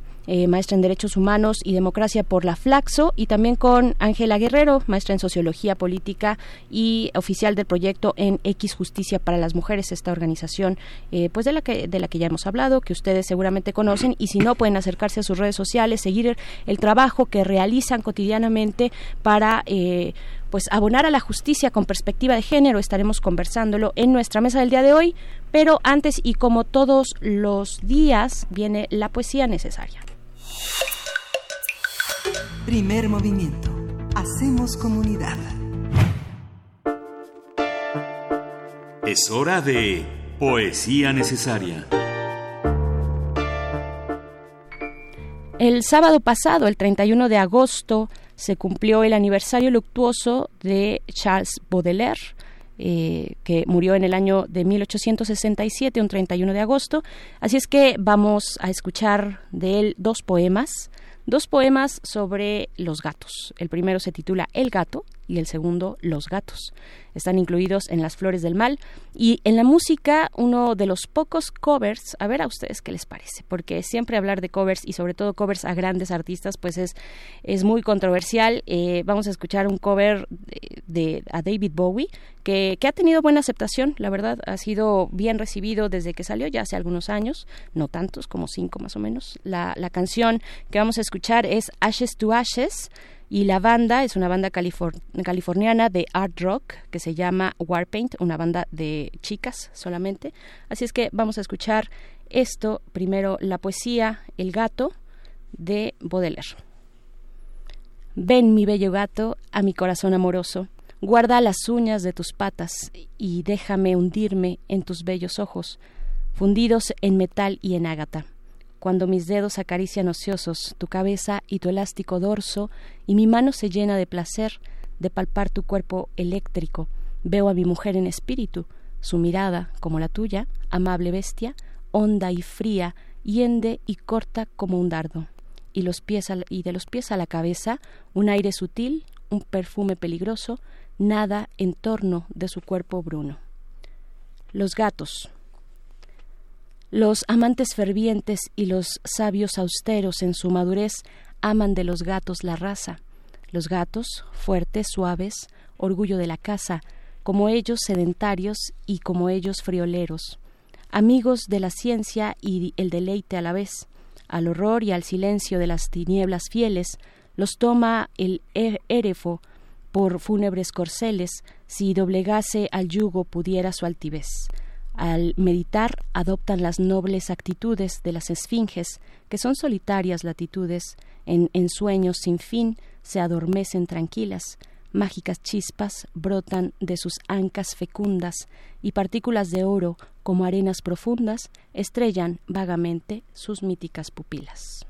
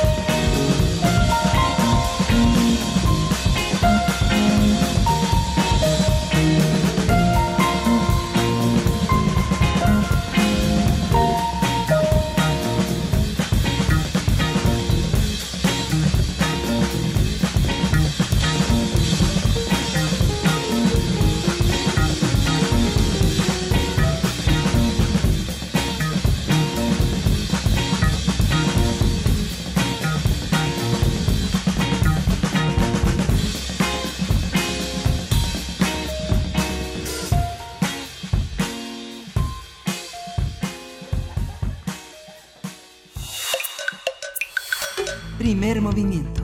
Hacemos comunidad. La mesa del día. A finales de agosto se dio a conocer el caso en el que un policía abusó sexualmente de una mujer en una de las instalaciones de la PGJ de la Ciudad de México. El policía fue detenido y será llevado ante un juez de la misma agencia del Ministerio Público donde se encontraba. Por su parte, la PGJ afirmó que la víctima está recibiendo acompañamiento y atención integral. Este caso es un reflejo de una problemática social que vivimos las mujeres en toda la República, en la cual, además del acoso, el maltrato familiar, violaciones y asesinatos, feminicidios, no existe el debido apoyo por parte de los mecanismos que imparten la justicia en México. Por este motivo es importante discutir en qué consiste en, y la necesidad de que la justicia asuma la perspectiva de género al momento de combatir esta problemática. Es, en ese sentido, los días 4 y 5 de septiembre tendrá lugar el espacio de discusión Los feminismos ante el derecho penal. Este espacio, esta discusión se llevará a cabo en el auditorio Jaime Torres Bodet del Museo Nacional de Antropología desde las 9 de la mañana hasta las 8 de la noche. Así es, a partir de este espacio de discusión hablaremos sobre cómo se enfrentan estas dos eh, instituciones. Aquí en cabina, Ángela Guerrero, quien es maestra en sociología, oficial de proyecto en X Justicia para las Mujeres. Bienvenida, Ángela, ¿cómo estás? Hola, ¿qué tal? Muchas gracias. Gracias por estar acá. También esperamos, en unos momentos más estaremos conversando con la maestra Rita Musiño, maestra en Derechos Humanos y Democracia por la Flaxo, doctora de la UNAM y colaboradora de la doctora Lucía Núñez del Centro de Investigaciones y Estudios de Género. Estará en unos momentos más con nosotros, pero eh, estamos platicando contigo, Ángela, y te agradecemos mucho por venir a, a platicarnos, a conversar sobre este encuentro, los feminismos ante el derecho penal. Dinos por qué es importante hablar de los feminismos en plural. Primero, un poco para tener claridad sobre el tema que vamos a abordar. Claro que sí. Pues mira, en, en realidad desde X, una organización feminista eh, que ha trabajado durante ya varios años por el acceso a la justicia a las mujeres, un poco lo que nos encontramos es que finalmente podemos hablar, justo como lo decías, en plural de cuáles son como los colectivos, la forma de organizarse de las mujeres y justo lo que están viendo en el centro del debate y cuáles son como pues lo más importante que están encontrando para poder pelear por un, un, lugar, una sociedad mucho más igualitaria. Entonces nosotros lo que observamos es que eh, existen distintas expresiones que en muchos lugares se complementan eh, dentro de cuáles son pues las necesidades que tenemos como mujeres y también cuáles son las batallas que queremos dar y en otros puntos de pronto están confrontadas. Y hoy en día lo que tenemos enfrente es pues el gran reto y el gran desafío de poner a hablar a todas estas feministas y ponernos a discutir cuál es eh, lo que está, digamos, en la punta del iceberg y qué es lo que está eh, deteniendo este avance donde eh, dejemos de estar por abajo de las prioridades no nada más de un gobierno, sino de una sociedad, donde podamos hablarnos de igual a igual, y pues que los caminos son muy muy distintos, muy muy diversos y en muchas ocasiones pues eh, muy muy confrontados, ¿no? Sí, claro. Y bueno, en este sentido, eh, los feminismos frente al derecho penal, frente al eh, derecho procesal, frente a la justicia en nuestro país, ¿Cómo, ¿Cómo abordarlo? ¿Qué significa tener perspectiva de género en el sistema de justicia en un país como este? es una, es una gran pregunta. Yo me quisiera ir un poquito más, más atrás, ¿no? Porque de pronto, ¿qué fue lo que sucedió? Vamos, hace dos, tres décadas empezamos a hablar, a exigir derechos, ¿no? Desde distintos espacios del feminismo. Y de pronto como estas crisis de violencia que hoy vemos muy muy claro en la ciudad, ¿no? Con todas las expresiones que hay eh, tanto en las calles como dentro de los espacios de trabajo, dentro de casa, lo que nos están llevando un poco es a decir, bueno, todas las soluciones parece que las estamos empezando a encontrar dentro del sistema penal, cuando en realidad lo que encontramos es que hacía falta hablar de feminismos dentro de ese sistema penal, pero que este por sí solo no resuelve las diferencias que tenemos. Por el contrario, es justo esta punta del iceberg donde se muestra como estas desigualdades, esta invisibilización de lo que está sucediendo con las mujeres y donde pareciera que hoy esta es la única agenda, ¿no? La seguridad de las mujeres cuando pues en realidad es eh, justo lo que estamos viendo de manera más visible. Y desde distintos espacios, pues lo que estamos buscando es decir, pues sí una perspectiva de género, pero también más bien creería yo eh, una inclusión a la discusión dentro de lo que significa el sistema penal. Ya está, ya está, ya está la Miguel línea, Ángel. Sí, ya está exacto, la línea Rita Musiño Corro, le damos la bienvenida, pero quiero completar eh, ese- esta, esta idea que expresa Ángela Guerrero que es muy importante. La jefa de gobierno, a mí me llamó la atención, dijo vamos a poner un castigo ejemplar, ¿no? Claudia Sheinbaum dijo a este violador, ¿no? Ejemplar. Como si no, como si no necesitáramos poner castigos ejemplares a todos los que siguen, ¿no? Como que esta parte que tú señalas pareciera que esta parte en la impartición de justicia es importante cuando hay otro tipo de discusiones al interior de los interrogatorios de la medicina forense, del debido proceso.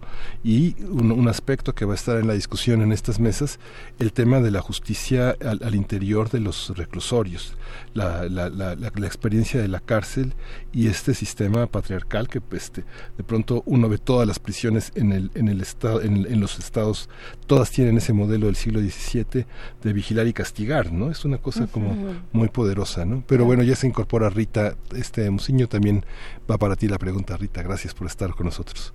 Muchísimas gracias por la invitación. Este, estoy aquí, eh, pues bueno, muy contenta por y honrada, ¿no? De poder estar, de poder este, po- debatir en este, en este espacio. Bueno, dialogar más bien en este espacio. Muchísimas gracias. No, al contrario. Eh, Rita, pues esto que se está planteando, primero hacíamos mención eh, con Ángela sobre por qué los feminismos en plural, ya ella nos comentaba de los distintos perfiles de las colectivas feministas, de las Así es. distintas luchas, los distintos extractos también, desde dónde vienen el feminismo interseccional que eh, voltea a ver otras latitudes, otros espacios que no habían sido eh, visibilizados, digamos, eh, tradicionalmente, ¿no? Eh, Esa parte la vimos, pero también eh, cuál es el, el contexto, y nos lo daba un poco también Ángela, y quisiera preguntarte qué puedes abonar hacia el contexto que nos llama el día de hoy a la necesidad de hacer foros, de hacer discusiones, discusiones públicas que se dan en todos los espacios y que ahora ustedes proponen con este foro de los feminismos frente al derecho penal.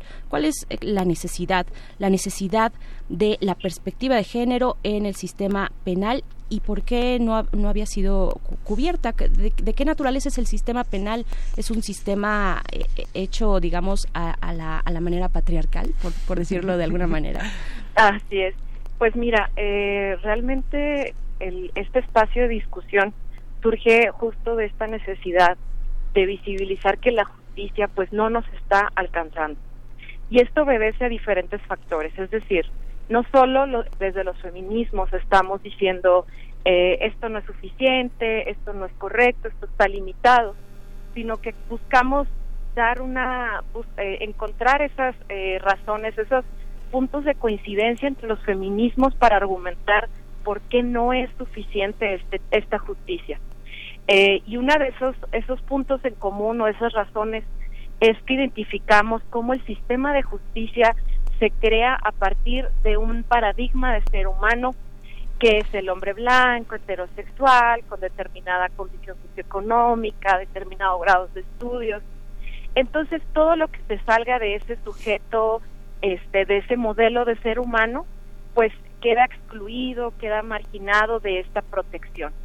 Y es ahí el por qué tenemos esta situación en la que en la actualidad este pues nos lleva a esta impunidad, a esta injusticia y por un lado, ¿no? Y por otro nos lleva a la criminalización de todos estos grupos este que se salen de ese parámetro de ser humano, que yo creo que es de las cosas como más graves, ¿no? O sea, el que exista esta exclusión y esta criminalización, o sea, no solo te dejo a, a- a un lado, ¿verdad?, esta protección, sino que a- a- además de eso, este, mis leyes, mis, mis, este, pues mis normas, este, te criminalizan, ¿no? O sea, por salirte de, de este, de este molde. Entonces, por eso es que este, desde el Centro de Investigaciones de Estudios de Género, X Justicia, eh, Círculo Feminista de Análisis Jurídico, Intersecta, este, la red de, abogadas indígenas, pues eh, el Instituto de Justicia Procesal Penal, pues se llega a esta conclusión de que este este espacio de discusión ya ya no es eh, cómo decirlo ya no está no es algo optativo no es algo que ya no se es algo como ya un deber no sé de, de desde los feminismos que necesitamos sentarnos a dialogar y a ver cuáles son estas demandas y estas exigencias urgentes e inmediatas que necesitamos hacer llegar a las autoridades pues para que no pase este para que este discurso de las autoridades cambie para que no nos estén diciendo ay ahora sí ya vamos a dar un castigo ejemplar no o sea como decía el maestro verdad o sea esto debería esto debería de ser pues este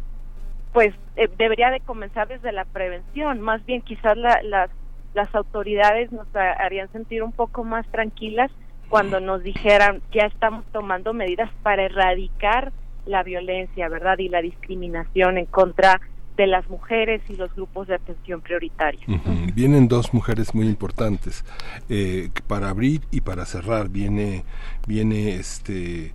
eh, viene esta escritora española Encarna Bodelón González que, que ha, eh, que ha dirigido Antígonas en España, que cómo está nuestra situación en relación a otros países, ¿no? Uno ve la prensa española y todos los días en el país, por lo menos en el mundo, en la razón, hay por lo menos tres o cuatro notas de crímenes sumamente violentos contra las mujeres, ¿no? Pareciera como que o se visibilizan más o ¿qué, qué lugar ocupamos en este contexto internacional? Pues mira, eh, yo creo que está, que justamente y como como lo decía mi compañera de Flaxo que también estará por allá, eh, lo que estamos observando es que en efecto, en México estamos en, eh, yo te diría, en una crisis muy, muy grave en términos de violencia, ¿no? Tanto en el espacio público como en el espacio privado, que esto es eh, lo que hemos eh, empezado a observar, cómo se ha incrementado lo que sucede en la ciudad, en el país, eh, a partir de la mal llamada guerra contra las drogas, ¿no? Que en muchos momentos yo les diría, pues, eh, principalmente fue una guerra contra nosotras. Eh, esto, pues, lo que hizo fue eh, llevar la violencia que teníamos en los espacios privados a los espacios públicos. Este nivel de, violencia que tenemos frente a América Latina, eh, yo te diría que, que estamos entre los tres primeros lugares. ¿no? Lo que sucede también es que no es tanto en un ranking saber en dónde estamos, sino la forma en la que en la región empezamos a visibilizar y abordar desde el feminismo qué es lo que está sucediendo con, con nuestro, co- con nuestra justicia y con nuestro sistema penal. ¿no?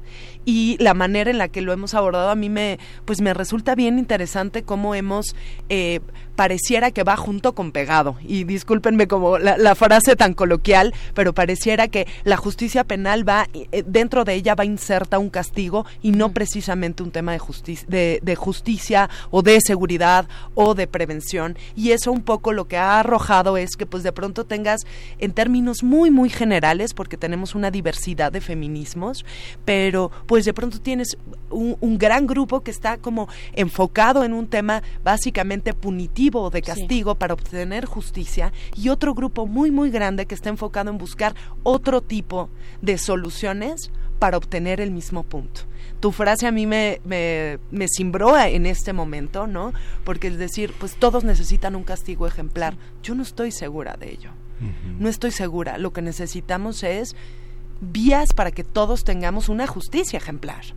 Entonces, pues claro, lo que estamos observando, el castigo viene de la mano con un tema reactivo y no con un tema preventivo, que es justo lo que, pues como la discusión y el abordaje que queremos dar. ¿Por qué estamos tratando de solucionar todo con cárcel? ¿Por qué estamos tratando de solucionar todo con castigo? Cuando en realidad, pues estas, eh, eh, estas medidas, pues no nos están dando el espacio necesario para que podamos empezar a hablar de igualdad, de ejercicio de derechos por igual para todas.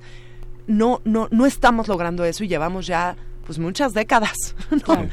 como tratando de llevarlo hacia allá y pues justo creo que retomando el tema de, de la conferencia y de los seminarios que tenemos, esta última conferencia que tendremos por parte de Katy Budín, pues hacia allá nos va a llevar, ¿no? Es un poco un llamado, oigan, feministas, vean las mujeres que están en cárcel, pero no nada más las vean de manera aislada, sino veanlas insertas en un sistema de justicia penal que no nos toma en cuenta, que nos castiga por igual y que de pronto pues valdría la pena cuestionarnos cómo es que nosotros estamos pidiendo el castigo que a, muchas nos dan cuando estamos en prisión. Claro, sí. Eh, uf, qué, qué interesante, qué importante lo que lo que mencionan las dos. Este comentario eh, de Miguel Ángel. Eh, Rita, yo tengo una muy buena impresión, por ejemplo, de nuestras compañeras argentinas eh, que Así han es. hecho, que han labrado un camino de verdad muy interesante sobre medidas alternativas. Esto que es la justicia restaurativa, eh, porque un ejemplo y que me quedó resonando en, en la cabeza desde que lo escuché precisamente de una compañera de allá, decía, bueno, cuando hablamos, sabemos que la violencia de género viene muchas veces desde los círculos más íntimos, desde nuestros familiares, desde nuestros Así es. amigos, nuestros compañeros de trabajo. Eh, cuando hay violencia intrafamiliar, por ejemplo, eh, pues es evidentemente el, el padre, bueno, para el caso de género eh, es, es el papá el que ejerce esta violencia y, y, la, y la mujer no necesariamente quiere que a este hombre, eh, que es padre de sus hijos, lo lleven, lo lleven a prisión. Entonces, ¿Cómo entender, cómo entender estas, estas dificultades, estas particularidades de un sistema penal que se ha abocado, digamos, también para sacar una palomita, si es que, si es que eso le interesa, al menos en el, pa- en el papel, en esta persecución, en esta criminalización, entendiendo también lo que decía Ángela, pues cuando hablamos de conflicto penal hablamos de mujeres víctimas, pero también hablamos de mujeres imputadas, de mujeres en, pérdida de libertad, en fin, es un abanico súper amplio, eh, Rita. Así es. Pues bueno, en relación a, tu pregunta, me gustaría primero señalar que el, muchas veces el Estado es como más sencillo o más fácil o más inmediato, ¿verdad? El poder decir, bueno, ya hicimos esta ley, ya recrudecimos, ya elevamos las penas, es decir, es como, como una forma inmediata de decir, esta, entre comillas, ¿verdad? Estamos resolviendo el problema y este y, y claro verdad este la, la población quizás eh, como vivimos en un en una eh, en una sociedad en un estado donde nuestra referencia hacia la- o nuestro referente de justicia es que la persona se le prive de su libertad este entonces pensamos que quizás ah sí ya ya están trabajando. Pero lo que nosotras sostenemos o lo que se, se sostiene desde desde la crítica a este feminismo punitivo es el hecho de que esto es totalmente eh, como falso, es decir, no se puede decir que nos están dando una solución integral o una solución que verdaderamente este, va a resolver el problema o las causas estructurales de los problemas, porque solo se, se están, como les digo, o sea, como recrudeciendo penas, agregando tipos penales que luego nos vemos ante, ante la, o sea, dicho sea de paso, ¿no? O sea, nos vemos ante las dificultades de este una un agente del Ministerio Público que no tiene perspectiva de género, entonces de saber cuándo se pueden acreditar estos tipos penales, ¿no? O sea, eso eso por un lado.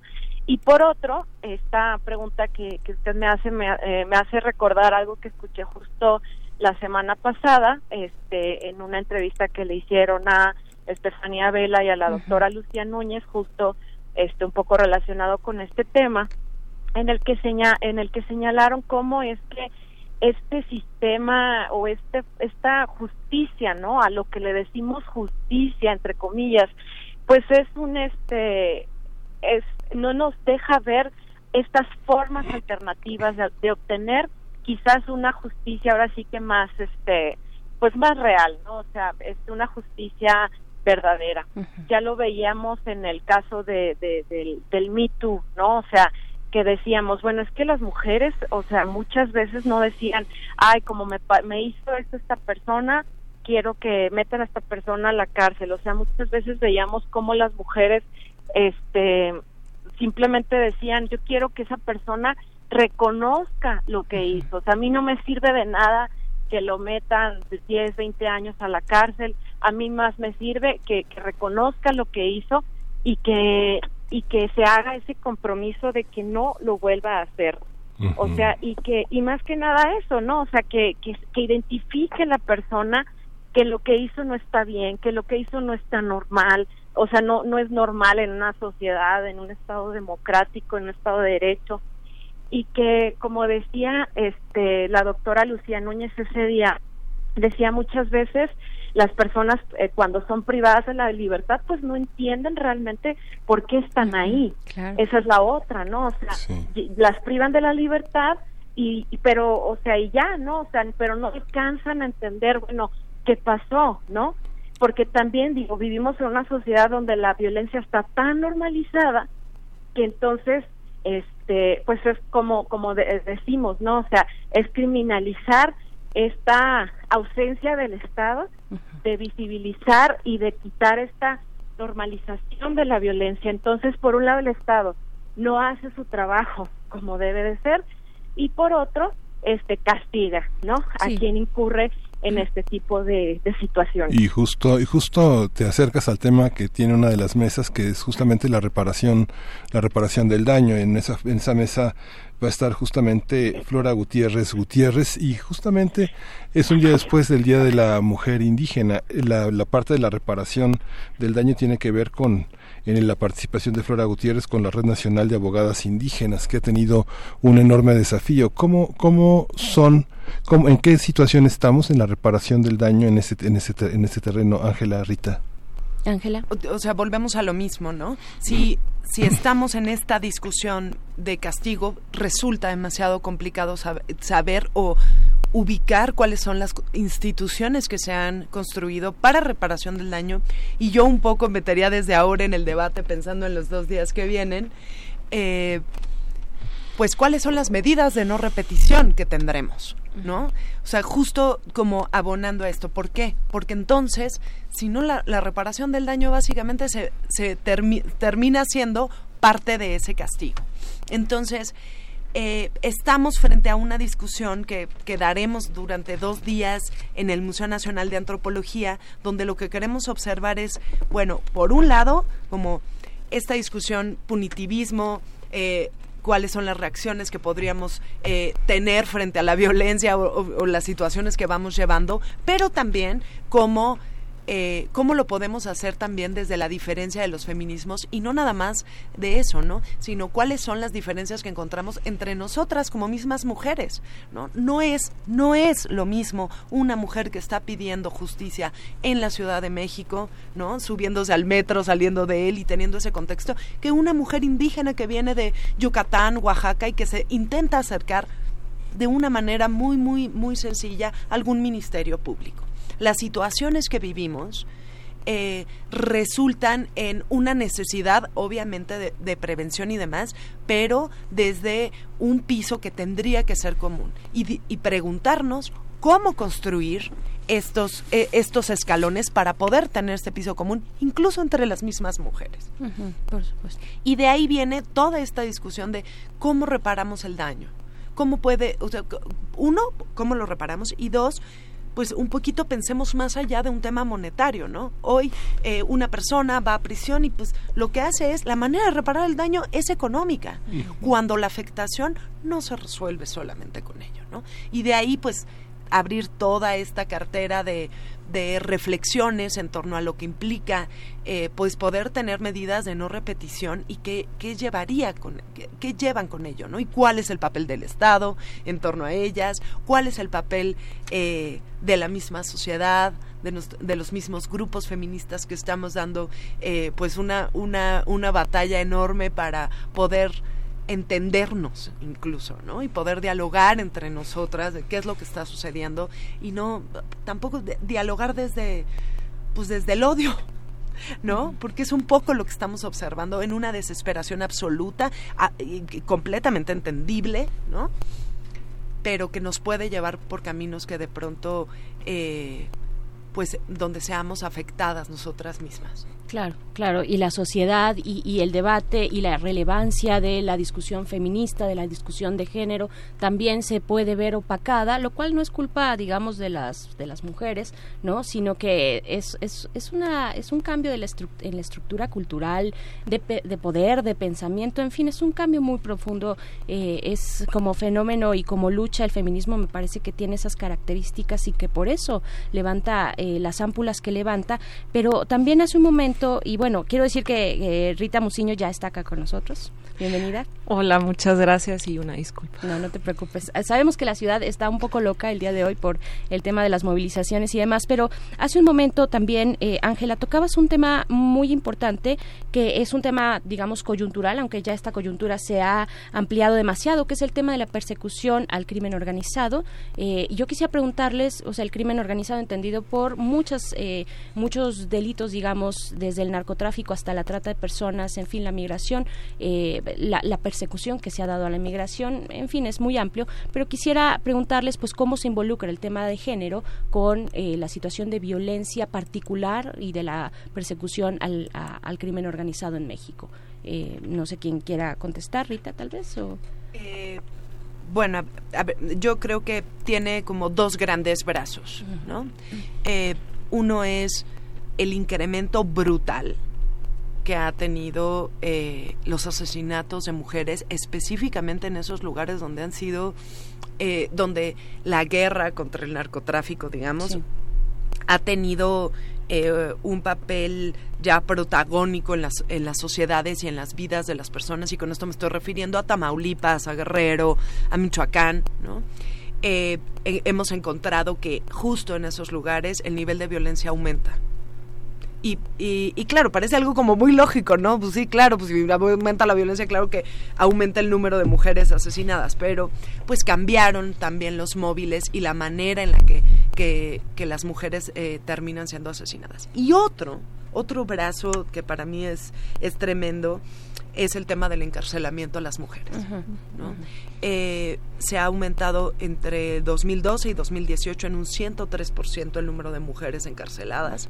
Si tú lo ves en proporción, prácticamente se ha se ha duplicado y con respecto a los hombres hemos tenido un aumento mucho más dramático en el caso de las mujeres que están dentro y que ellas también tienen eh, situaciones pues eh, muy muy clásicas de, de, una sociedad en la que eh, los hombres tienen un papel preponderante e pues digamos, no nada más incitador, sino provocador en cuanto a las mujeres participen en actividades que tienen que ver con posesión, cultivo, traslado de drogas. ¿no? Gran parte de las investigaciones que hemos hecho lo que nos arrojan es eh, las mujeres en gran parte participan en actividades relacionadas con, eh, con drogas, muy empujadas por un padre, por un hijo, por un familiar, ¿no? O por mismos grupos de delincuencia organizada que llegan a presionarlas para que cultiven determinadas cosas. Y claro, tienen una sentencia más severa en el sentido de que hay una doble o triple condena, ¿no? Se les juzga por ser madres, por haber abandonado a los hijos, por tener actividades ilícitas, por haber realizado actividades ilícitas y por haber salido de prisión en el caso de las que ya están fuera. Y una parte fenomenológica, así nada más pensando en que el hombre normalmente se pensaría como no ser abandonado, ¿no? Pero en el caso de la mujer reclusa es una mujer que no se permite abandonar a los suyos y que la red y que la red la expansión de la del, del dolor es, expansiva a los que están fuera. Y en muchos casos a los hijos que se crían dentro, ¿no? Sí, en relación a este a este punto, este algo que, que se identifica en relación al tema de las mujeres privadas de la libertad es cómo hay como como un castigo, bueno, en sí mismo el, el, el, penal, pues, ¿no? O sea, pero también un castigo social, ¿no? Y este termina siendo eh, muy, muy rudo, muy discriminatorio, o sea, porque es, en este estereotipo de este modelo de ser eh, mujer, pues no cabe, ¿no? O sea, el, el, el que se cometan este, esto, el que la mujer incurra, ¿no? En este, de, en quebrar o en romper este molde de la mujer dulce, buena. Entonces, este, efectivamente la mujer sufre o es víctima como de una doble, este, doble pena, ¿no? O sea, y en relación a, a la pregunta, este, que, que se realizaba también hace unos momentos, esto me hace pensar en lo que decía Sergio González Rodríguez en su libro de la máquina feminicida. Suena totalmente eh, rudo y este pero es, es verdad, este bueno, como, como chihuahuense, este, y, y, y, como pues como mujer fronteriza, este, me siento totalmente identificada eh, y también eh, he vivido, ¿no? O sea, esta, esta, mm, las consecuencias de esta eh, delincuencia organizada por un lado, pero por otro lado el, el, combate al crimen este organizado, esta lucha que se que comenzó hace ya unas este unas décadas y ver cómo en mi estado pues este se vio reflejado esto en un recrudecimiento hacia el hacia las ya vulnera, sea, vulneraciones que específicas en contra de las mujeres y de cómo este el estado o y o sea eh, comienza no como a algo de algo que ya estaba como como se, se recrudece hacia una máquina feminicida. Y, y a, a qué se refiere con esto a que por un lado existen instituciones este que no no no no se dan abasto y además no tienen la, las capacidades técnicas para responder a los niveles de violencia que como les decía en el entre el combate al crimen organizado y el crimen organizado se acentúan pero esto genera un impacto diferenciado a las mujeres a las mujeres que de por sí ya se encontraban en una situación de vulnerabilidad. Entonces tenemos a este estado que, no responde a estas a estas nuevas o, a estos eh, problemas emergentes que surgen en torno a esta a esta situación. Y por otro lado pues tenemos a, mujeres que como les digo pues ya se encontraban en sí en una situación de vulnerabilidad.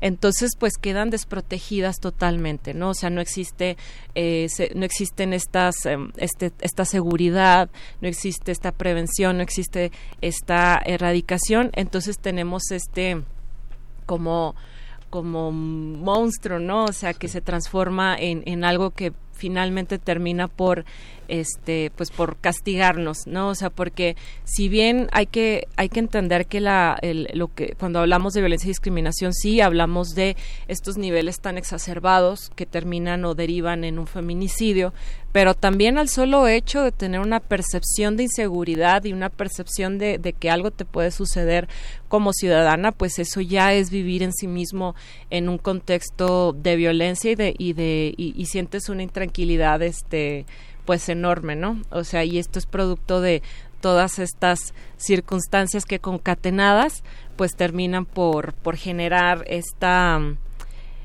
pues es, esta percepción de, sí. de, de intranquilidad Claro. para donde vayas. Para donde vayas, en cualquier ciudad, en cualquier lugar de, ah, de, sí. de, de, la República, ¿no? Este, no caminamos seguras finalmente y no necesariamente por la cuestión de la inseguridad, de los asaltos, digamos, de estos, eh, de estas condiciones que permanecen, sino hay otras detrás cuando se es mujer.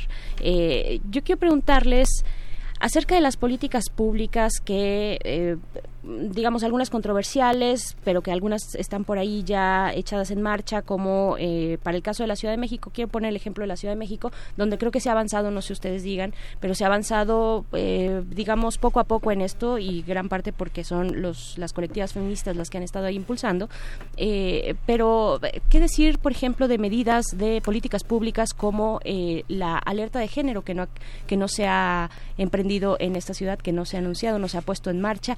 ¿Cuáles son los híjole, nos queda muy poquito tiempo. Sí, sí, sí, acabo de voltear, perdón, acabo de voltear a ver el reloj y nos queda muy poco tiempo, casi que dos minutos para cada quien. Pero eh, díganos, eh, pues, qué decir de la alerta de género, sus pros y sus contras, qué hay que afinar, digamos. Eh, pues bueno, eh, esta, esta pregunta en verdad queda para más de dos sí, minutos. Perdón, este, hablaré eh, por un lado de decir, bueno, la, la, de, la alerta de género como, como mecanismo pues en, en sí mismo ya resulta problemático, ¿no? ¿En qué sentido? Porque ya cuando tú como Estado necesitas un mecanismo adicional a, a- a las obligaciones que, que, que tú ya tienes, ¿no? O sea, porque el Estado mexicano ya tiene obligaciones este, con la CEDAW, o sea, con Belém do Pará, o sea, ya tiene este, obligaciones internacionales que derivan de, de los instrumentos, ¿no? O sea, este pero entonces el estado que dice bueno ay, es que no no alcanza o sea este no, No es alcanza, suficiente sí. ajá no es suficiente entonces vamos a hacer algo donde donde realmente sea muy serio el problema no o sea entonces este y una vez más o sea, no es, ¿cómo decirlo? No es por decir, o sea, que no se entienda mi, mi mensaje, como decir, no, la declaratoria de alerta, el mecanismo, pues, de la alerta de género es, este, está, está mal, o sea, pues no, este, lo no porque dices, bueno, finalmente, pues, es una, una respuesta del Estado, o sea, este, pero es una respuesta del Estado que todavía tiene muchísimas áreas de oportunidad este porque hemos visto como en entidades como el Estado de México como Morelos que son las entidades federativas en donde prim- en primer o sea en donde en primer lugar se, se activó esta o se declaró este este esta alerta pues vemos como no ha resultado efectivo y luego y luego también te- si te pones a analizar bueno y qué implica esta alerta no o sea ¿qué, a qué consiste bueno consiste entre muchos muchos factores en que ah bueno vamos a, detectar los focos rojos vamos de- dentro de la población dentro de este de las entidades vamos a, a ver qué hacemos entonces en esos focos rojos. Ah vamos a poner alumbrado público vamos a poner calles. Entonces si uno se pone a pensar dices y qué no debería o sea, no, ¿por qué necesitas como una alerta para que pongas alumbrado público, para que pongas, este, no sé, este, cámaras en, en, el, en, en esas zonas?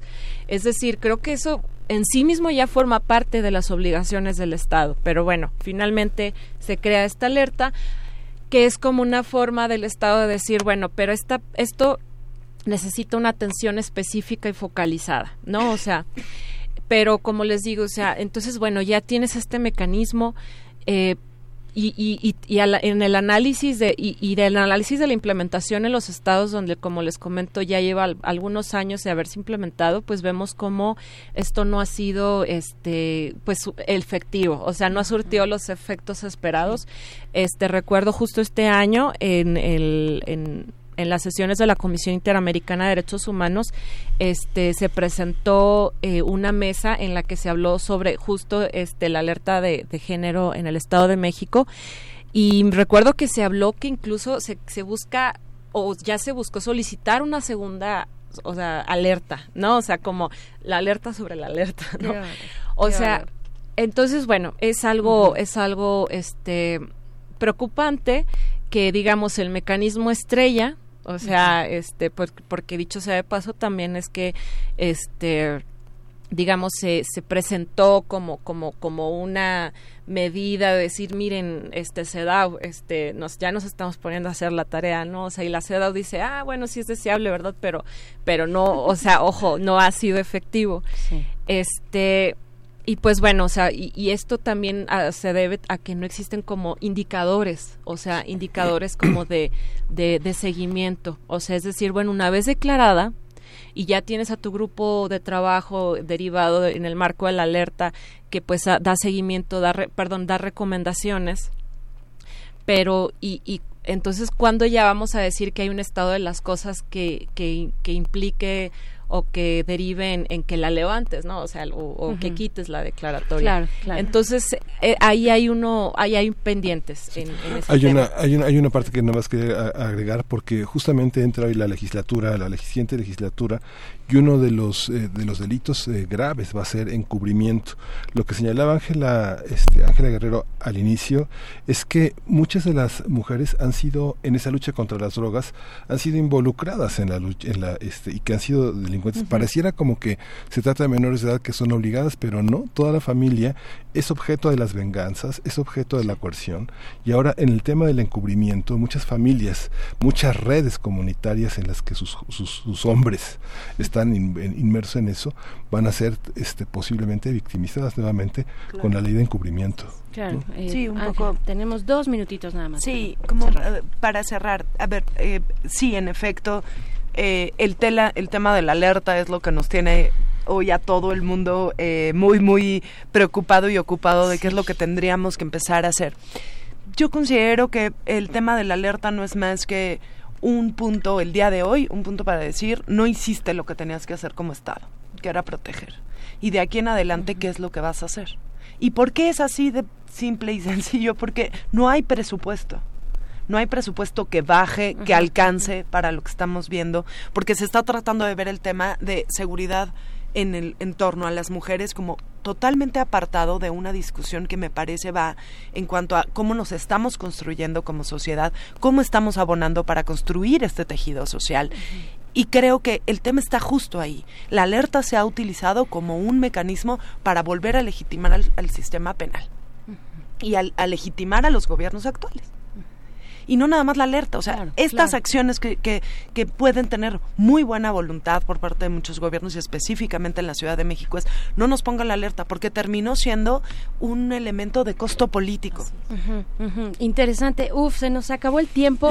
Tendríamos que eh, invitarlas de nuevo a conversar. O que vayan con nosotros al foro. No, eso, sin duda. Ahí nos vamos a ver los días 3 y 4 y 5, es decir, miércoles y jueves, mañana y pasado ya. mañana. Eh, los feminismos ante el derecho penal en el auditorio Jaime Torres Bodet del Museo de- Nacional de Antropología, de 9 de la mañana y hasta las 20 horas. Hay cons- constancia de asis- de asistencia para aquellos que nos registremos, aquellas que se quieran registrar, eh, con el 80% de asistencia. Y bueno, no tenemos más que agradecerles muchísimo, Rita Muciño y Ángela Guerrero, por haber estado acá. Nos vemos mañana. Muchas nos gracias por invitarnos. Nos Y vemos vamos, mañana. y vamos a despedir con música de Ana Tijoux, Antipatriarca. Y ya nos vamos. Esto fue Primer Movimiento. El mundo es de la universidad.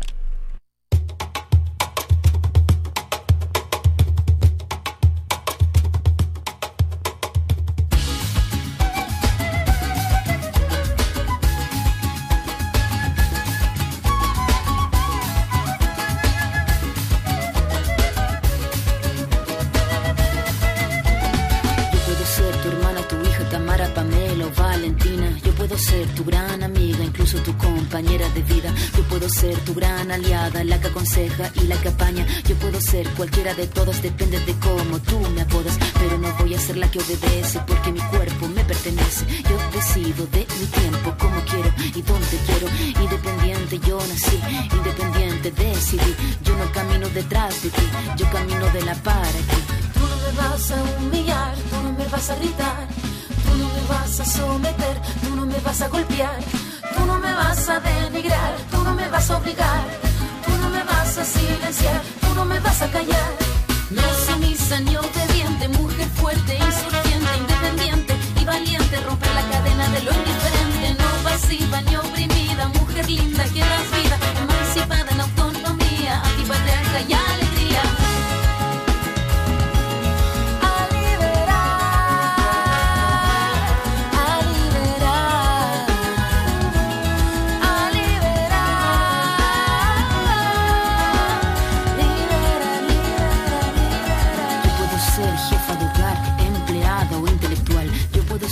Protagonista de nuestra historia y la que agita a la gente, la comunidad, la que despierta la vecindad, la que organiza la economía de su casa, de su familia. Mujer libre se pone de pie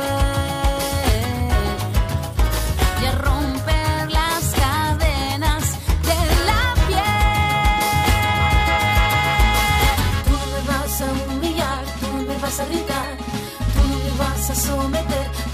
vas a golpear, tú no me vas a denigrar, tú no me vas a obligar, tú no me vas a silenciar, tú no me vas a callar. No sumisa ni obediente, mujer fuerte, insurgente, independiente y valiente, romper la cadena de lo indiferente, no pasiva ni oprimida, mujer linda que das vida, emancipada en autonomía, antipatriarca y alegría.